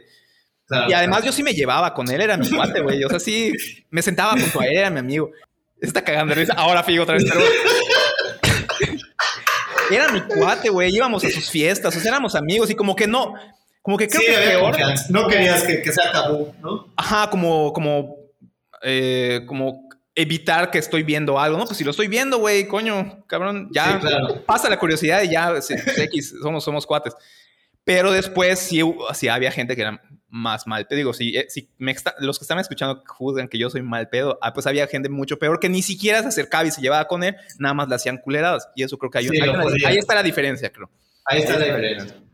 Sí, todo está en, en cómo te lleves con la persona. Ah, Yo bueno. había un cabrón igual en, en mi, en mi escuela, una generación arriba. Tú eres del Rogers, ¿no? Sí, de los Ajá. que tenía un problema. De hecho, hace poco vi un video en YouTube de él. Era un cabrón re buen pedo. Y le decían, o sea, él estaba como que tenía, no sé qué problema tenía, la neta. como que no estaba bien desarrollados sus músculos de sus extremidades. Y estaba todo el tiempo en silla de ruedas y le decían eh, Charles Xavier. Pero Pero él, él le gustaba, güey, o sea, y, y- y- siempre le ponían en sus sierras, ¿cómo manejo? No sé qué, pero veías que eran sus cuates que lo estaban, que lo estaban, o sea, que estaban con él y él estaba cagado de risa. Digo, igual es un poco injusto, ¿no? Porque dices, pues bueno, pues ¿qué más vas a hacer, no? Como él. pero, pero es una buena lección decir, bueno, cabrón, voy a agarrar esto, es como, es como Tyrion Lannister, ¿no? Puta, voy a agarrar mi debilidad y la voy a usar para- como fortaleza. Sí, yo creo que ahí se merecen todo el respeto, porque bien podrían estar amargados. Y, y yo digo, puta, yo- si yo estuviera en alguna de esas situaciones, no sé cómo lo llevaría, quizás no tan bien como, como estas personas, ¿no? Entonces, Sí, verdad, obviamente, ¿no? Yo soy todo el respeto. amargado. Trascender está cabrón. Oye, una duda, como tratando de regresar al, al tema del, de la- del grupo. Lonely Island, ¿es un solo concepto de un solo disco o siguen sacando este? No, no, Lonely Island es, es- o sea, son tres cabrones que eran, es este, Andy Samberg, Akiva, Schaefer y Jordan, Jor. Este, estos güeyes, eh, este es su primer disco, de donde Jeezy My Pants. Se llaman así porque tienen, tenían su depa que, que estaba como muy solo, creo, algo así, y alrededor. Le decían de Lonely Island a su depa. Y y empezaron a hacer estos videos virales como en YouTube y la madre. Y luego ya contrataron a Andy Sandler en, en Saturday Night Live y llevó ese concepto. O sea, los otros dos cabrones no eran parte del cast. No sé si han visto ajá, Saturday Night Live, como que hay un cast como fijo cada, cada semana y tienen al invitado y con él hacen los sketches. Ellos no eran parte tal cual, pero sí estaban en los, en los digital shorts. Él inventó como los digital shorts, que son estos sketches digitales ya que tienen edición, música, etcétera, ¿no? Ujú. Entonces, este, y sacó de ahí, de esos digital shorts, sacó el primer disco y luego sacó ya el segundo y cada vez tiene invitados pues, más cabrones, ¿no? En el segundo ya había Beck y Santi Gold y ah, este, tienen a Michael Bolton, a Jack Black ah, y tienen tres discos, tienen tres discos y una película que es la de Popstar, que igual tiene su disco. Ah, ok, ok. Y todo el rollo es, es comedia, ¿no? O sea, digo, para las personas que van, que quieran escuchar la canción, o sea, que sepan que el rollo aquí es cágate de risa un rato, ¿no? No es, Sí, no, es, sí, no, sí. es, no es palatear la música sofisticada, no es, güey, güey. Ah, La letra, Es la letra es de un cabrón que es eyaculador precoz, ¿no? O sea, el- sí. y que está, está enfrentado a situaciones en que, en que acaba una desgracia cada vez, ¿no? Y ese es el chiste, güey, el cabrón está cagado. O sea, digo, si, si te puedes permitirte reír de eso, ¿no? y, y son muy como observacionales, ¿no? Porque en el tercer disco se burlan como de las canciones que tienen coreografías, tipo No rompas más, y, o las que te van diciendo más bien, Caballo de un rodeo. pasito para, para la izquierda y un pasito para la derecha, y ese tipo de canciones. Entonces hacen una canción que dice, que se llama Kindergarten, que porque es como si estuvieran en Kindergarten, ese tipo de canciones, y te va diciendo, este, eh, saca tu pene y córtalo, y luego este, golpea a tu mejor amigo, y, este, y da luz, y no sé qué, y como que lo van llevando cada vez más al extremo, ¿no? Hasta Ah, bueno. que- Entonces, tiene un chingo de...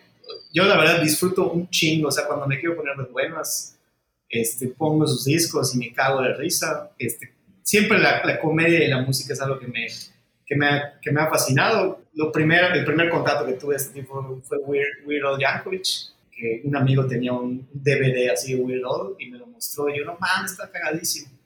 Pero Weird Al era más parodias, o sea, en lugar de Bat de Michael Jackson era Fat. Pero esto se me hace muy, muy creativo, o sea, se me hace una cosa... Eso te iba a preguntar si eras fanático en general de, de la, de la música cómica, se le puede llamar así, Sí. Por- por- porque puede, el espectro igual puede ser como muy amplio, ¿no? Y yo me acuerdo un caso en, en- Muy, de música en español, que igual no sé si entra de ahí en este género, pero podría ser que sí, ¿te acuerdas del grupo Marrano?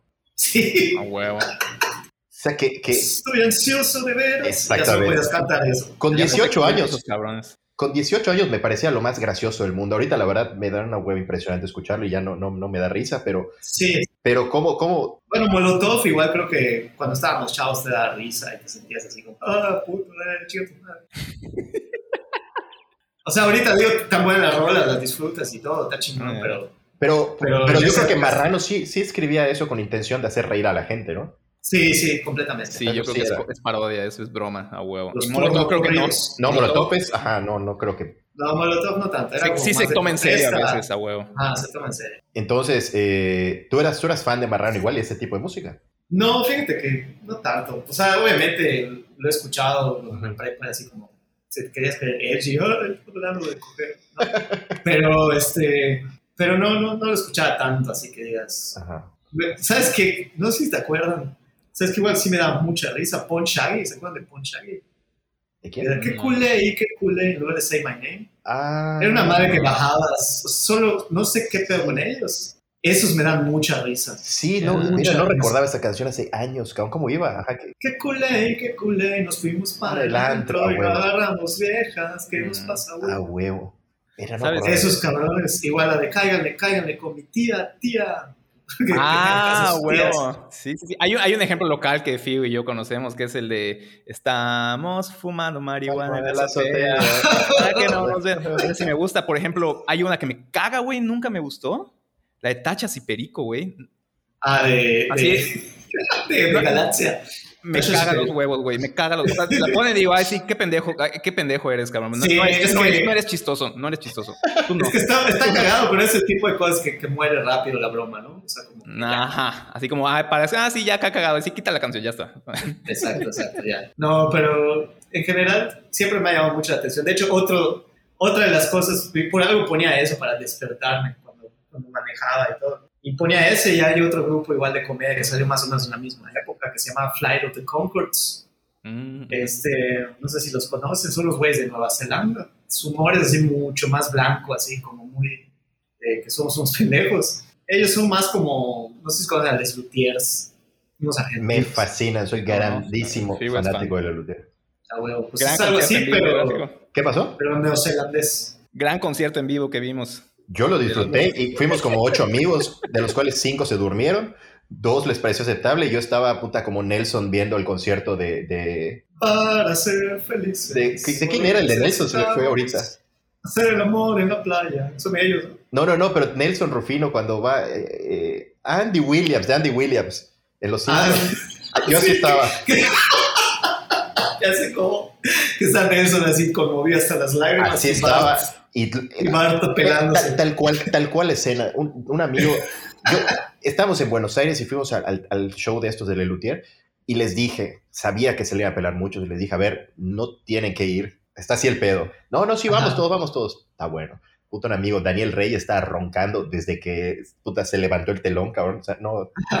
Terrible experiencia para la mayoría. ¿Tú igual? Es que es un, es un tipo de humor, o sea, es esas cosas. Igual Lonely Island, siento que, pues no sé, igual ahorita, si se lo recomiendo a alguien, probablemente, igual y tarda en agarrar el pedo, y todo, Ajá. pero, pero son esas cosas que como que le tienes mucho cariño porque te hace sonreír y te la hace pasar bien. cabrón. No, O y los tipos son unos, unos genios de la comedia para mi gusto, o sea, porque tiene, es un humor sofisticado, o sea, más allá de lo musical, que pues claramente, pues, tú sabes lo que es el talento que tiene para, pues, para crear todos esas, Claro. esas, esos instrumentos de la nada.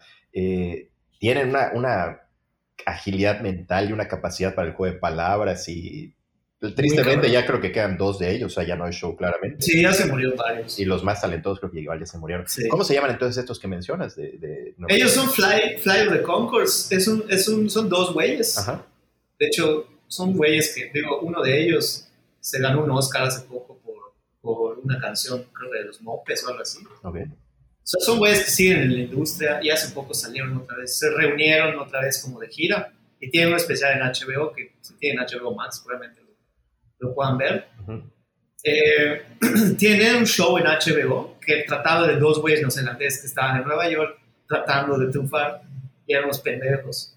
Y el show, como que cada capítulo era constantemente interrumpido como por un videoclip que es como imaginario de ellos, pero eh, eh, ahí salían las canciones. Entonces, tienen un humor muy, muy, igual muy sofisticado, difícil. O sea, por ejemplo, eso sí es algo que Mariana no se lo he podido contagiar, por más, o sea, que ya se lo mostré y no, no, no, no me da risa, ¿no? Y creo que hay, hay este, o sea, sí es algo así muy, como que un humor Muy particular, muy, muy particular, que, que tienes que agarrarle, pero si no te caen bien, pues no te van a caer bien, ¿no? Sí, ya está. Sí. pero es muy, muy inocente su, su humor y son ellos como no tomándose en serio. Tiene una canción que es, igual es algo que me gusta mucho, cómo hacer parodias sin, sin que utilices la canción, ¿no?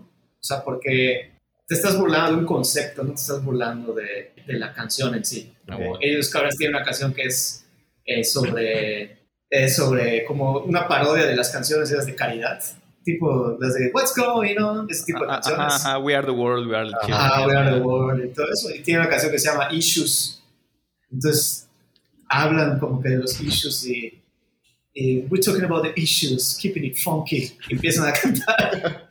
Y dice, y hay gente en las calles teniendo enfermedades que vienen de monos. Dejen a los monos en paz. O sea, como que siempre dándole el giro Ajá, Ah, bueno. diferente, ¿no? Entonces, ese es tipo Ok. de humor, o sea, está. Correcto, Oye, correcto.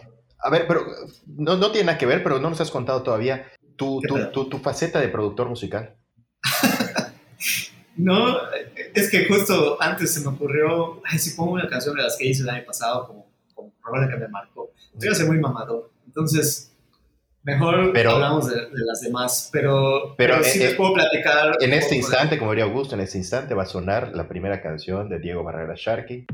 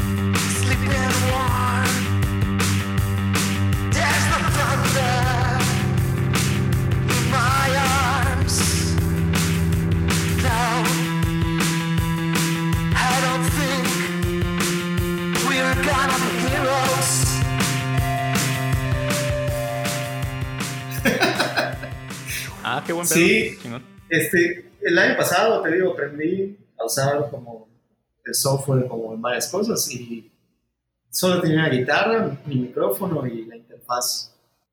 Ponía un teclado de mi compu, como les dije anteriormente. Y pues nada, me puse a hacer cosas.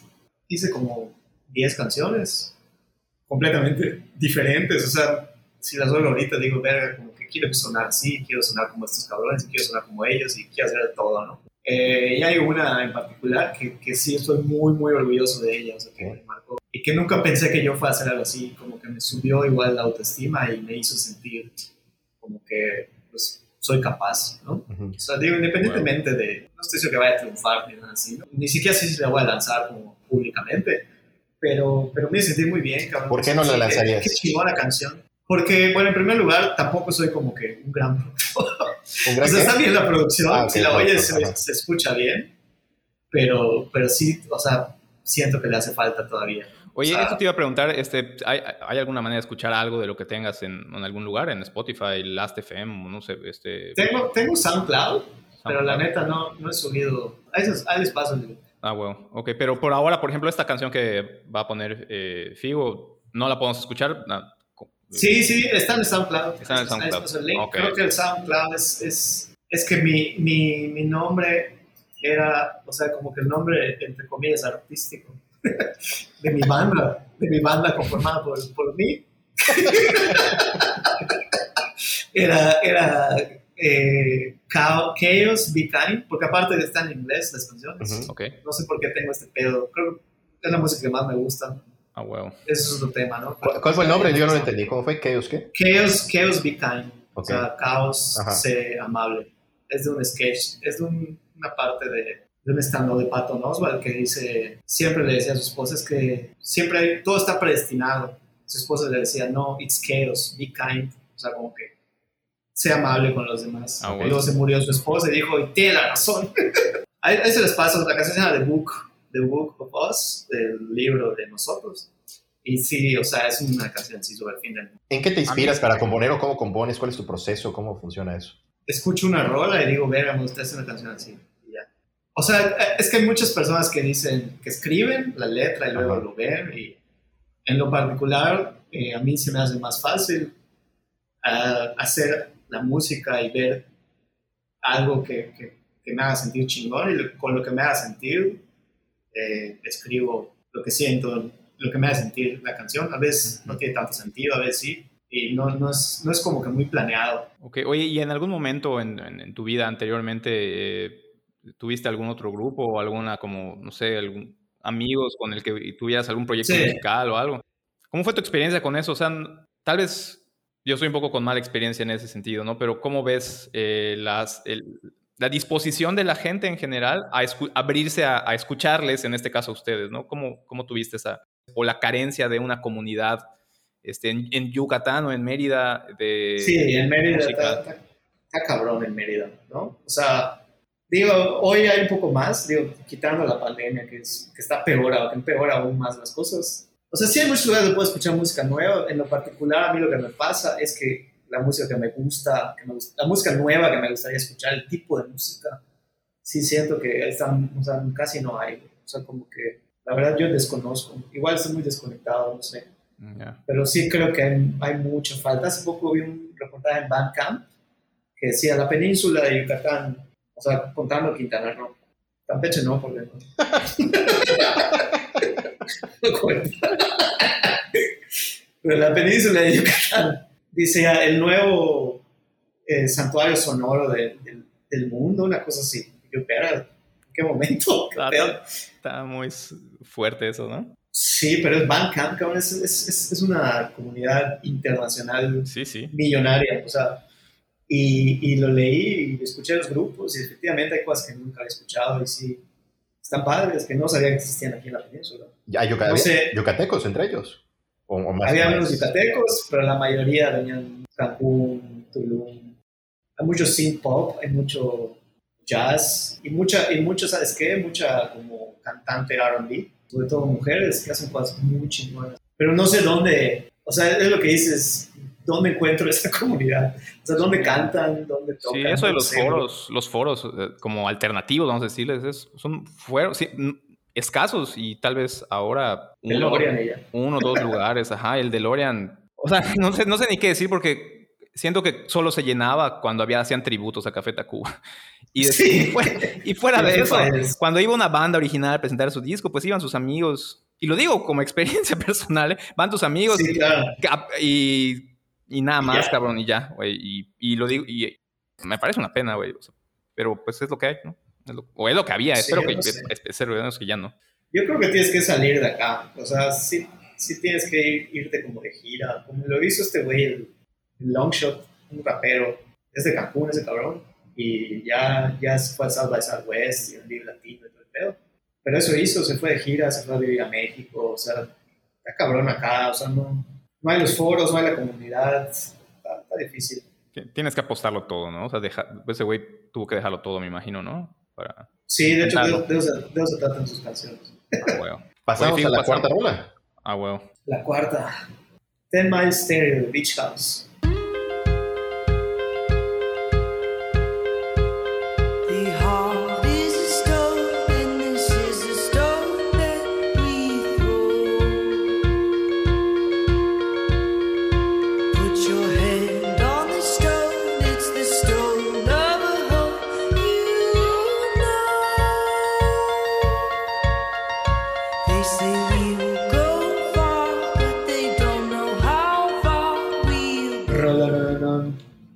¿Qué onda, ¿Qué onda con esta vaina? Nada, pues esta canción, digo en particular, hablando de, de cuando te rompen el corazón, tal vez no fue la primera vez, pero yo, o sea, llegó en un momento en el que yo acababa de terminar una relación Ajá.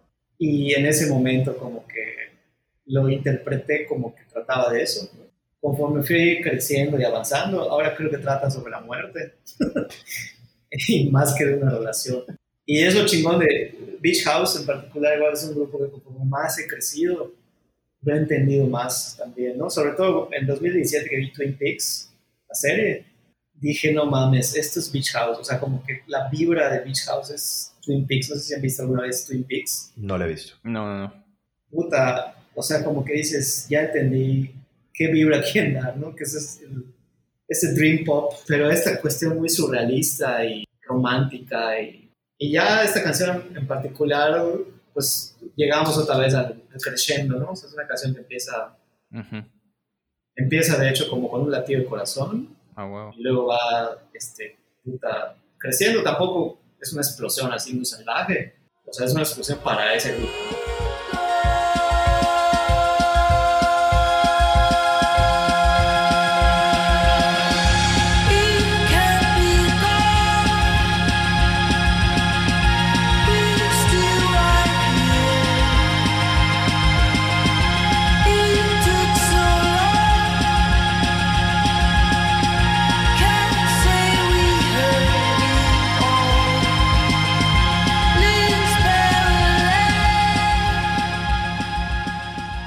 Para mí es uno de los grupos constantemente geniales. O sea, creo que no tienen un disco malo. De acuerdo. Eh, esta, creo que las letras también contribuyen un montón en esta como, como atmósfera que generan, tanto en sonido como, como cabrón. en, en la poesía, como para dar esa sensación surreal, como que ah, usan metáforas así bien, bien extrañas, ¿no? En, en esta canción en particular Sí. habla sobre el corazón como una piedra y que la puedes la- lanzar lo más lejos que, que quieras, pero que siempre, que, pero que siempre vas a, re- va a regresar a ti, algo como por ese rollo y está, o sea, Sí. y, y si lo además lo ambientas como ellos lo hacen, así súper poca madre, así súper atmosférico en este ambiente como de, de sueño, creo que es lo que los hace únicos. Y ya a mí, a mí igual, a mí, yo soy, soy fan también. A mí en particular la canción de Myth me super mama, güey. Me super mama. De hecho, estaba pensando entre esa y esta, pero me fui más por esta, por, por- porque siento que, o sea, ese creciendo me, me- siempre igual me eriza, ¿no? Y, y, y me acuerdo de una entrevista de ellos en la época que sacaban Mix, fue después de esto, que igual que es una entrevista, o sea,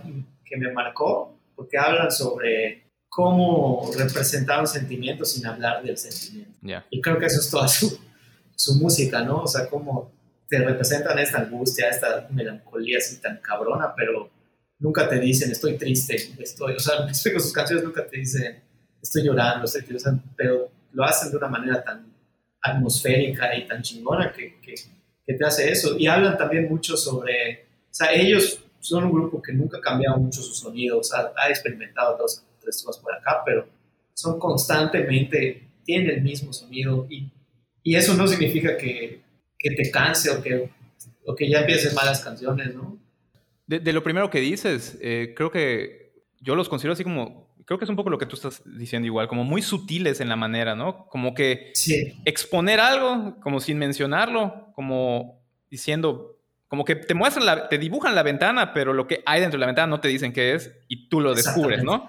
Como que, si, si tuvieras que, si hubiera que hacer una metáfora de, de- de eso, así lo, lo diría. Y de lo otro, creo que hay artistas como de, o sea, yo por lo que he visto, así lo siento, que hay como artistas como de dos líneas diferentes. Están los, los, los exploradores y, lo, y, y tengo muy, y lo, lo puedo poner como en palabras muy claro porque en, en ilustración y en arte, que es a lo que me dedico, ha tenido un maestro que decía eso de los artistas Sí. visuales, pero creo que aplica para la música también, que hay como dos líneas creativas de, que son los exploradores, que son los que están, que cada paso que dan es en la oscuridad y son los que cada, cada disco suena diferente, ¿no? Y no, y no se, y le apuestan a la vanguardia, ¿no? Estar cambiando. innovando, Ajá, que a veces al menos dentro de su sonido, ¿no? a huevo, que a veces eso implica eh, que su sonido sea como muy efímero, ¿no? Ahorita suena chingón, 10 años después es una mierda. Sí, ¿no? sí, sí, exacto. Creo que un, algún ejemplo bueno pues sería el mismo Radiohead, ¿no? Que intenta cada disco cambiar y creo que ellos lo han, es un caso de éxito, ¿no? Y están los Sí. otros artistas que son los, los, los masters, o sea, que tienen algo muy claro y están como puliendo, puliendo, puliendo, puliendo, puliendo. Creo que, que creo que va para, para lo que hace, o a lo que le apuesta Beach House. Son como los Porsche, ¿no? De, a la verga voy a tener el motor trasero y voy a perfeccionar esta madre. Y así hasta que sea perfecto. Y nunca nadie va a poder hacer hace. algo. Lo pueden imitar, pero nadie lo va a poder hacer igual. ¿Tú valoras cuando una de tus bandas favoritas toma estos, estos riesgos que mencionaba Dinos o prefieres que se mantenga en su línea y se vuelva el Porsche que decías? Pues depende de cada uno, ¿no? O sea, hay algunas que sí. O sea, depende si se sale o no, yo creo. O sea, dependería totalmente del resultado. Sí, completamente. O sea, por ejemplo, una banda que amo, Arcade Fire, pues sí, en 2017 sacaron un disco muy malo. O sea, se aventuraron. Y ahí dije, coño, ¿por qué no regresan a su pinche sonido y dejen de ser mamadas? Pero porque no les salió. En el anterior, que es Reflector, para mí sí les salió, para muchos no. Ahí sí dije, no mames, qué chingón. Siguen aventurándose, pero se pasaron de verga. O sea, es una cosa muy fea. Yo creo que, y ahorita me gustaría escuchar igual la opinión de Dinos, pero yo creo que yo, yo sería más de los que agradecería que la banda se mantenga en su, en su estilo, en su línea, porque hay tantos grupos y tanta música que escuchar que no necesito que una banda que es tan buena en algo se vaya a otra cosa. O sea, si quiero escuchar otra cosa, escucho literalmente Escuchas otra otra cosa, ¿sabes? Entonces, yo creo que prefiero que, que- que- que eso, que mi banda me siga dando lo que me gusta, mejorado, pero sin irse a explorar otros. Pues es como el cine, ¿no? O sea, depende de cada una. O sea, es como cuando Tarantino anunció que quería hacer una película de Star Trek. Cuando pienso, puta, Tarantino en Star Trek, no mames, a huevo lo quiero ver. O sea, sí lo quiero ver. Ah, huevo. Pero, pero no sé, si Paul Thomas Anderson dice, puta, voy a hacer una Star Trek, digo, no mames, cabrón, qué, qué verga. O sea, haz, haz tus chidas películas complejas de la casa de la verga. O sea, no, no sé, no sé. Yo pienso que en ambos casos es como fascinante. Es que, es que en ambos, o sea, si lo pensamos, al final escuchamos música porque, por- porque, es- porque lo disfrutamos, ¿no? O sea, como que estamos buscando cualquier, cualquier pretexto para, pues, para ser felices. Y la música, digo, en, en- en el sentido más filosófico tal vez, ¿no? Pero, eh, y si yo tengo un artista que estoy viendo su trayectoria y que esa trayectoria es como de prueba y error, puedo que me encuentre con un disco malo y puede que me toque hoy que mi grupo favorito es un disco malo, pero tal vez en tres años ese disco malo va a cobrar sentido Va a- cuando, cuando, cobrar sentido. cuando este disco, puta, es una verga, cabrón, y, ve, y como recordar el esfuerzo que les tomó llegar a él. Creo que es como eh, en ese sentido de, de retrospectiva. Tienes, tienes- es una verga, cabrón. Está bien chingón acompañar a un grupo en su proceso de exploración. Completamente. Y también es una verga ver como un artista es como que va quitándose las capas que le estorban, ¿no? sé, como, como que no, no siento que tengo que elegir, como que sé que hay grupos que tienen esta esencia que es exploradora y hay otros que tienen esta esencia que es de, de, de- de afinar, ¿no? Y esto que dices es un buen punto. Y generalmente esos grupos que desde el principio sabes que son más exploradores son quienes tienen más éxito, ¿no? O sea, el que, el que quiere dar un cambio brusco, yo creo que es más complicado que le salga, que le salga un producto bueno. Los que dan el salto, o sea, los que cambian mucho son los que tienen menos éxito. O sea, sí que es la, lo, que, lo que estás hablando de la esencia, o sea, ya lo Sí. traen, entonces es- no, es- para ellos es más orgánico este cambio, ir experimentando nuevos géneros, nuevos estilos, nuevo lo que sea, que el que, el que hace un cambio brusco. Yo creo que sí es más arriesgado. Pero, por ejemplo, podemos tener bandas también muy buenas que nunca fueron famosas y que no van a ser famosas porque siempre siguen afilando. O sea, por ejemplo, tengo, tengo muy presente una banda, no sé qué tan famosa, se llama Low. Es una Sí. banda súper, súper lenta, o sea, súper depresiva. a Sí, mí me encanta. Ajá, a mí me Acaban de sacar nueva rola, de hecho. a huevo, a huevo en la madre. Sí, Por eso lo- y dan, y sí es un mismo método todo el tiempo, cabrón. Y no creo que vayan a despegar nunca. Pero es a lo que van y eso es lo que están haciendo y está bien, cabrón. Sí. Está chingón.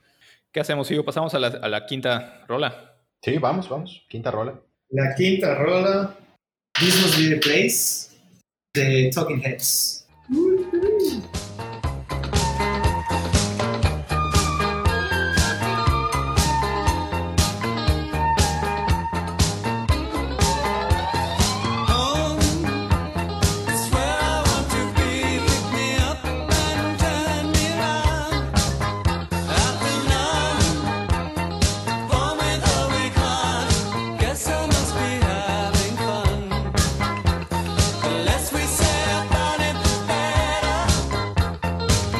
Esa, esa canción eh, es, la que, es la que bailé con, con mi esposa.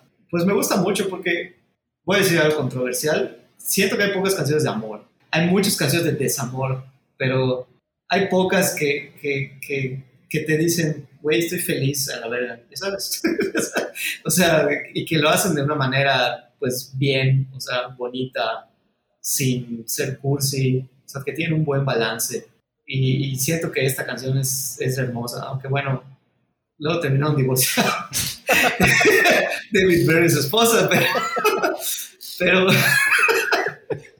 pero, pero, es, es muy hermosa, o sea, es una canción muy, muy hermosa, inocente, que nada más te dice que aquí quiero estar y estoy feliz y no necesito nada más. Y, creo que hay pocas que lo logran tan bien como, como esta canción, ¿no? La canción en sí es, es, es padrísima también, creo que es igual muy atemporal, o sea, de que eh, las personas que no la conocían cuando la bailé me dijeron, ¿es nueva esa canción? Es del 82, creo. 20 años fácil, ¿no? Sí. 30, 30 Wow. años. Ok. Es de los que piensa que los 80 fueron hace 20 todavía. Soy, ma- soy pésimo.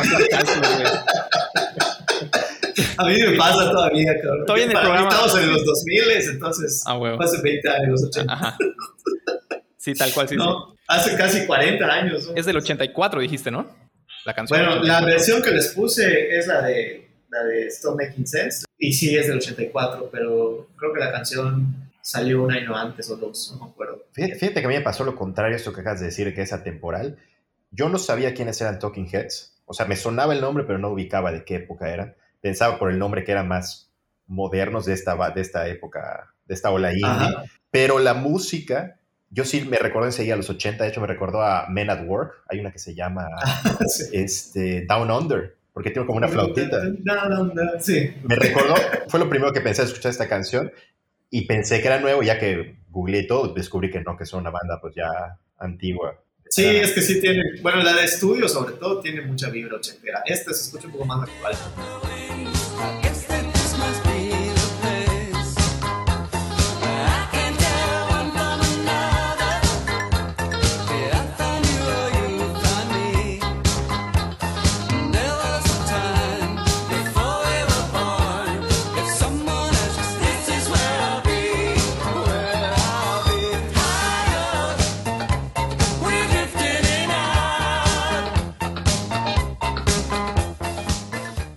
Yo creo que este, este son, o sea, Talking Heads es de esos grupos que creo que de los que ahora se están inspirando para hacer esta nueva onda como Vaporwave y esas mamadas, ¿no? O sea, como Sí, es, es el sonido original que ahora se ve como retro, nostálgico, Stranger Things y mamadas, ¿no? Digo, hay varios grupos, ¿no?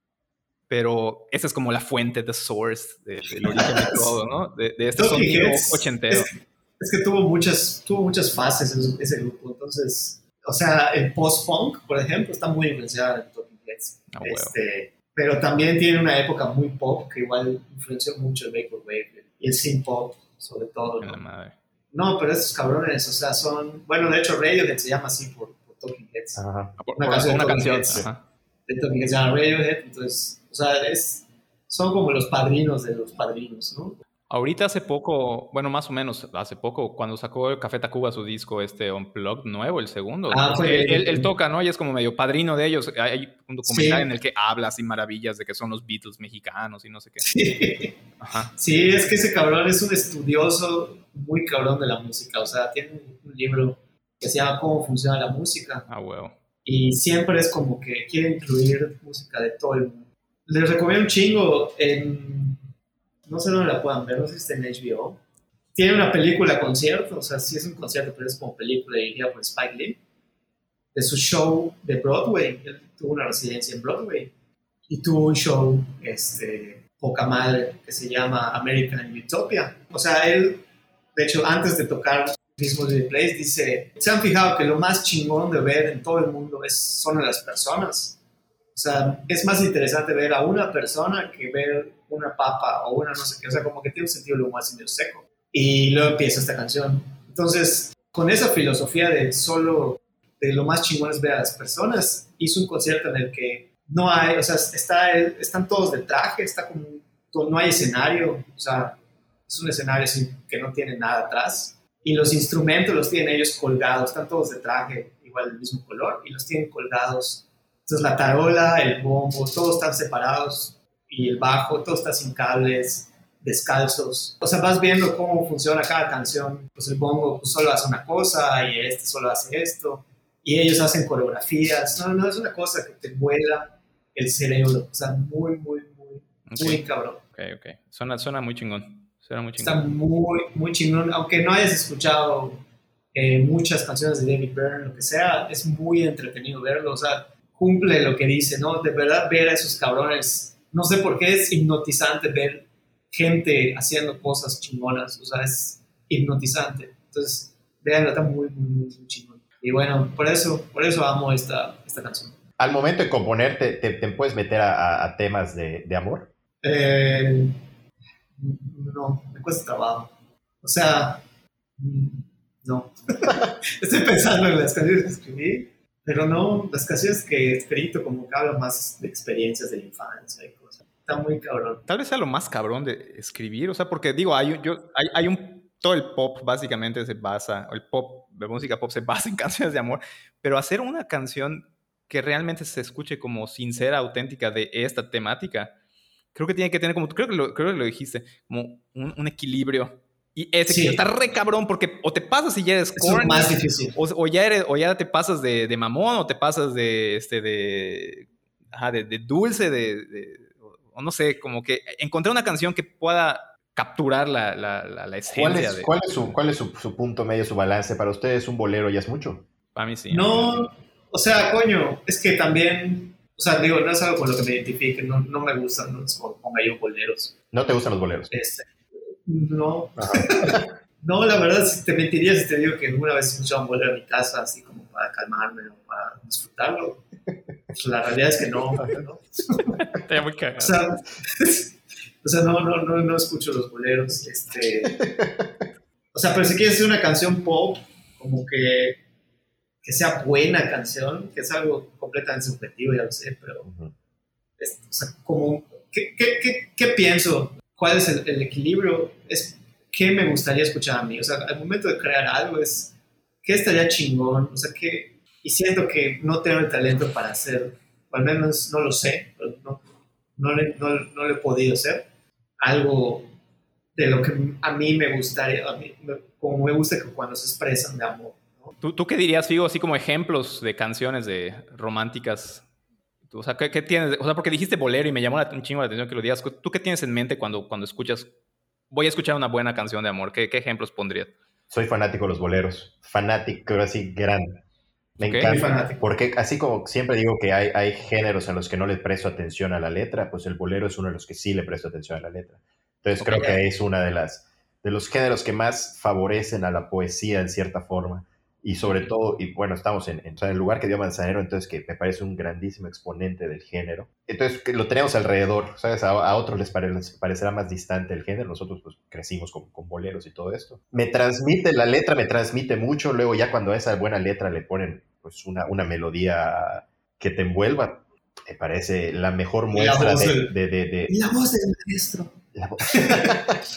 Con Manzanero no me pasa, porque Ujú. creo que parte de su innovación fue que su- sus letras eran como más, este, menos, menos... Bueno, voy a tratar de explicarme. Creo que el pedo que yo tengo con el bolero es que al menos como los antiguos tienden a tener esta como poesía demasiado rebuscada, como Ya, demasiado sí, sí, pastelosa y elaborada, Ajá, con la que no Sí. me identifico en nada. ajá. Creo que el mérito de Manzanero es como bajarlo un poco en contraste con esa época, bajarlo un poco y escribir canciones como deba- por debajo de la mesa que son como más situacionales. no sí. sé cómo decirlo. Sí, sí, sí. Creo que ese es el mérito.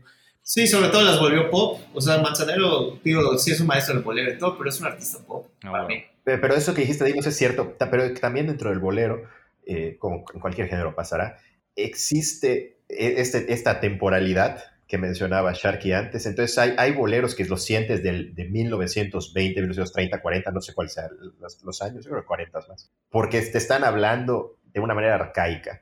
Pero Claro, pero hay otros, inclusive de esa época, que te pueden, los sientes más actuales y entonces por, Ok. quizás hasta por su simpleza. Por ejemplo, el bolero más famoso creo que existió en la historia es el de Consulito Velázquez, Bésame mucho. Que quién sabe cuántas Mm. cuánta, eh, eh, interpretaciones, cuántas, eh, los virus la tocaron, eh, sí, no medio mundo, medio mundo. Lo escribió cuando tenía 16 años, 16 años, una niña de 16 años escribió el bolero más famoso de la historia. Entonces, cuando ves La la, Taylor Swift de la época. Pero cuando ves la simpleza de la letra, dices, chinguen todos a su madre. O sea, Sí, esa rola iba a salir una película de David Lynch, ¿no? mm, seguramente ha salido en todos lados. Entonces, Digo, también es muy válido, ¿no? Si lo que buscas es esta cosa muy romántica, pues vas allá, ¿no? O sea, es como cuando... Para mí un, un, un super ejemplo de canción romántica, y no, no soy necesariamente fan de él en específico, es la canción de Your Song de Elton John. Buenísima. Eh, Ah, no mames. Buenísimo. La letra, cabrón, es súper simple, güey. Es un poco como este rollo de Bésame mucho. Es cabrón, sí, en lo mínimo, hacer una canción como hasta peca demasiado de ser demasiado, este, Demasiado simple. demasiado simple y como... Ese es uno de los pocos ejemplos de amor, amor puro. O sea, de amor de que estoy feliz y, güey, te dedico esta rola. Ajá, y le pega al clavo. Ese es un poco eh, lo que es, eh, es el ejemplo perfecto, güey. O sea, yo puse otra canción para mi boda, pero si no hubiera sido esa, yo estaba con esta canción, güey. Pues aquí tenemos dos músicos, ¿por qué no empie- empiezan a, a pensar en, en el, el nuevo proyecto de la península para que salga en... Oye, sí. Va. Con Roger, que además habías dicho que Roger, ¿no? La vez pasada habías dicho Ah, que Roger es vocalista, claro. Es parte del grupo, huevo. Roger es vocalista. Fue, Siento que Roger canta como, como caos, así como la planta. así. eh, mira, el gordo, pues obviamente tiene, tiene una buena eh, caja, ¿sabes? Tiene potencia. Sí. De verdad, de verdad. ¡Qué hijo de puta No, no, no. Este no. Tiene una buena caja. Sí, güey, pues, eh, tiene una chingada, tiene un bozarrón el gordo. Quizá no, no más afinado Sí. porque no lo trabaja, pero sí tiene, tiene potencia, entonces... Sí, es un amplificador. O sea, no está cabrón, o sea, su voz está muy potente. Son de los amplificadores. Siempre está, que, que a huevo escucha su voz. O sea, hay una multitud y está hablando, ese cabrón lo escucha. Exactamente. Oye, ¿sabes qué? Se ha generado involuntariamente una tradición en este podcast en el cual tenemos que mencionar a Jerónimo Ledesma. Muchos saludos, espero que estén bien, que estén en paz. No sé si siga teniendo su misma peladita. No va a cambiar. Si Ese, ese- saca algo. no, ese cabrón es como un Playmobil, güey. No cambia su corte de pelo ni le salen arrugas. Pero Ese es el Paul Rudd de, de, de- a la vez está No cabrón. envejece, Está no cabrón. envejece el pelanazo. Sí, le hace honor a su apodo del niño. Está, está cabrón. El niño. A huevo con la que.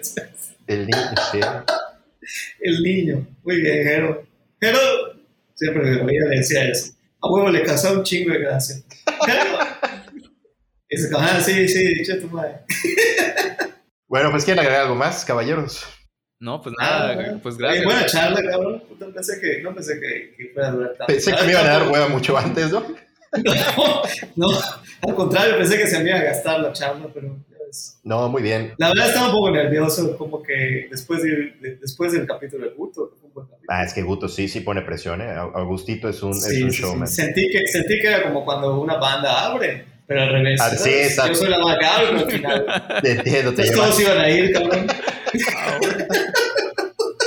Oye, Sharky, pues muchísimas gracias por, por venir No, hombre, Por- gracias por- por venir a través de- la computadora. Muchas gracias. Gracias a ustedes por invitarme. Dinos, vamos a juntarnos a echar el palomazo. Dale, dale, me late. Vamos a ver qué pedo. ¿no? Sí, oye, te iba a decir que yo no, o sea, te ubicaba porque en la Mayap te vi, creo, alguna vez creo que tomé una clase con ustedes, te ubicaba, pero pues no sabía nada de ti, bueno. güey, no sabía nada de ti. Pero Sí. yo me acuerdo que tomé una clase con ustedes, que a mí tengo una, una- eso ya sí que lo puedes cortar, Figo, de hecho no tiene nada que ver, pero El show de Dinos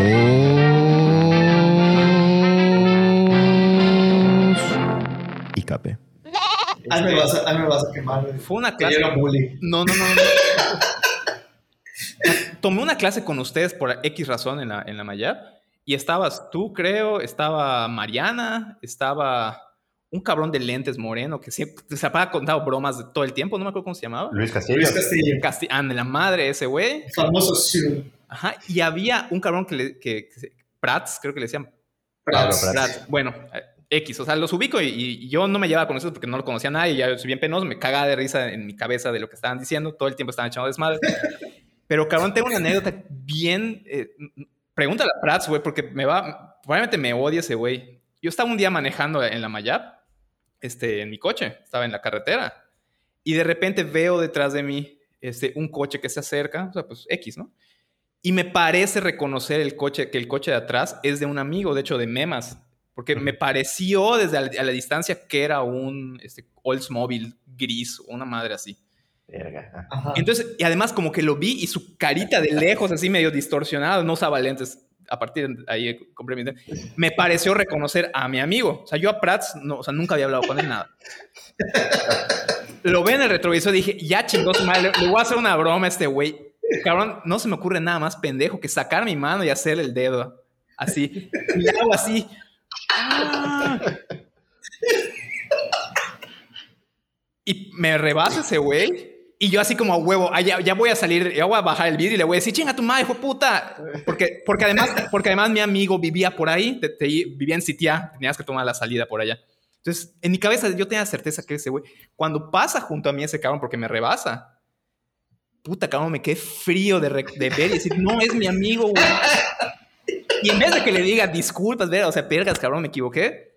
Me hago, No, me me hago- me hago así como el, el mal pedo, así, como, ah, pues chingos madre, y te lo dije por algo, güey. Verga, güey. Y desde No, entonces, cada vez que lo veo, porque además me tocó verlo en la cafetería y así, cada vez que lo veo así como, verga, cabrón, qué pena, güey. No sé, no sé ni cómo empezar a ese empezarle. cabrón que le mentaste la madre. Ajá, güey. No, no sé, bueno, tal vez tú puedas ser así como mi intermediario y decir, oye, este güey no, está, no es tan mal pedo. Pero puedes decirle la verdad. Puta, es un chico que no lo va a ¿Estás seguro que A era ver Prats? si- Y a ver si se acuerda, güey, igual y nunca me vio o no sé. No sé, te había cagado escuchar su versión. Ahí está. Igual y no te vio, sí puede ser. Por si no lo viste, pensamos. por si no lo viste, que chingues a tu madre tú también, Prats. Sí es. Eh, De hecho, para eso hicimos el podcast, para la madre. Bueno, pues ya Bueno. está. Gracias, Diego. Gracias.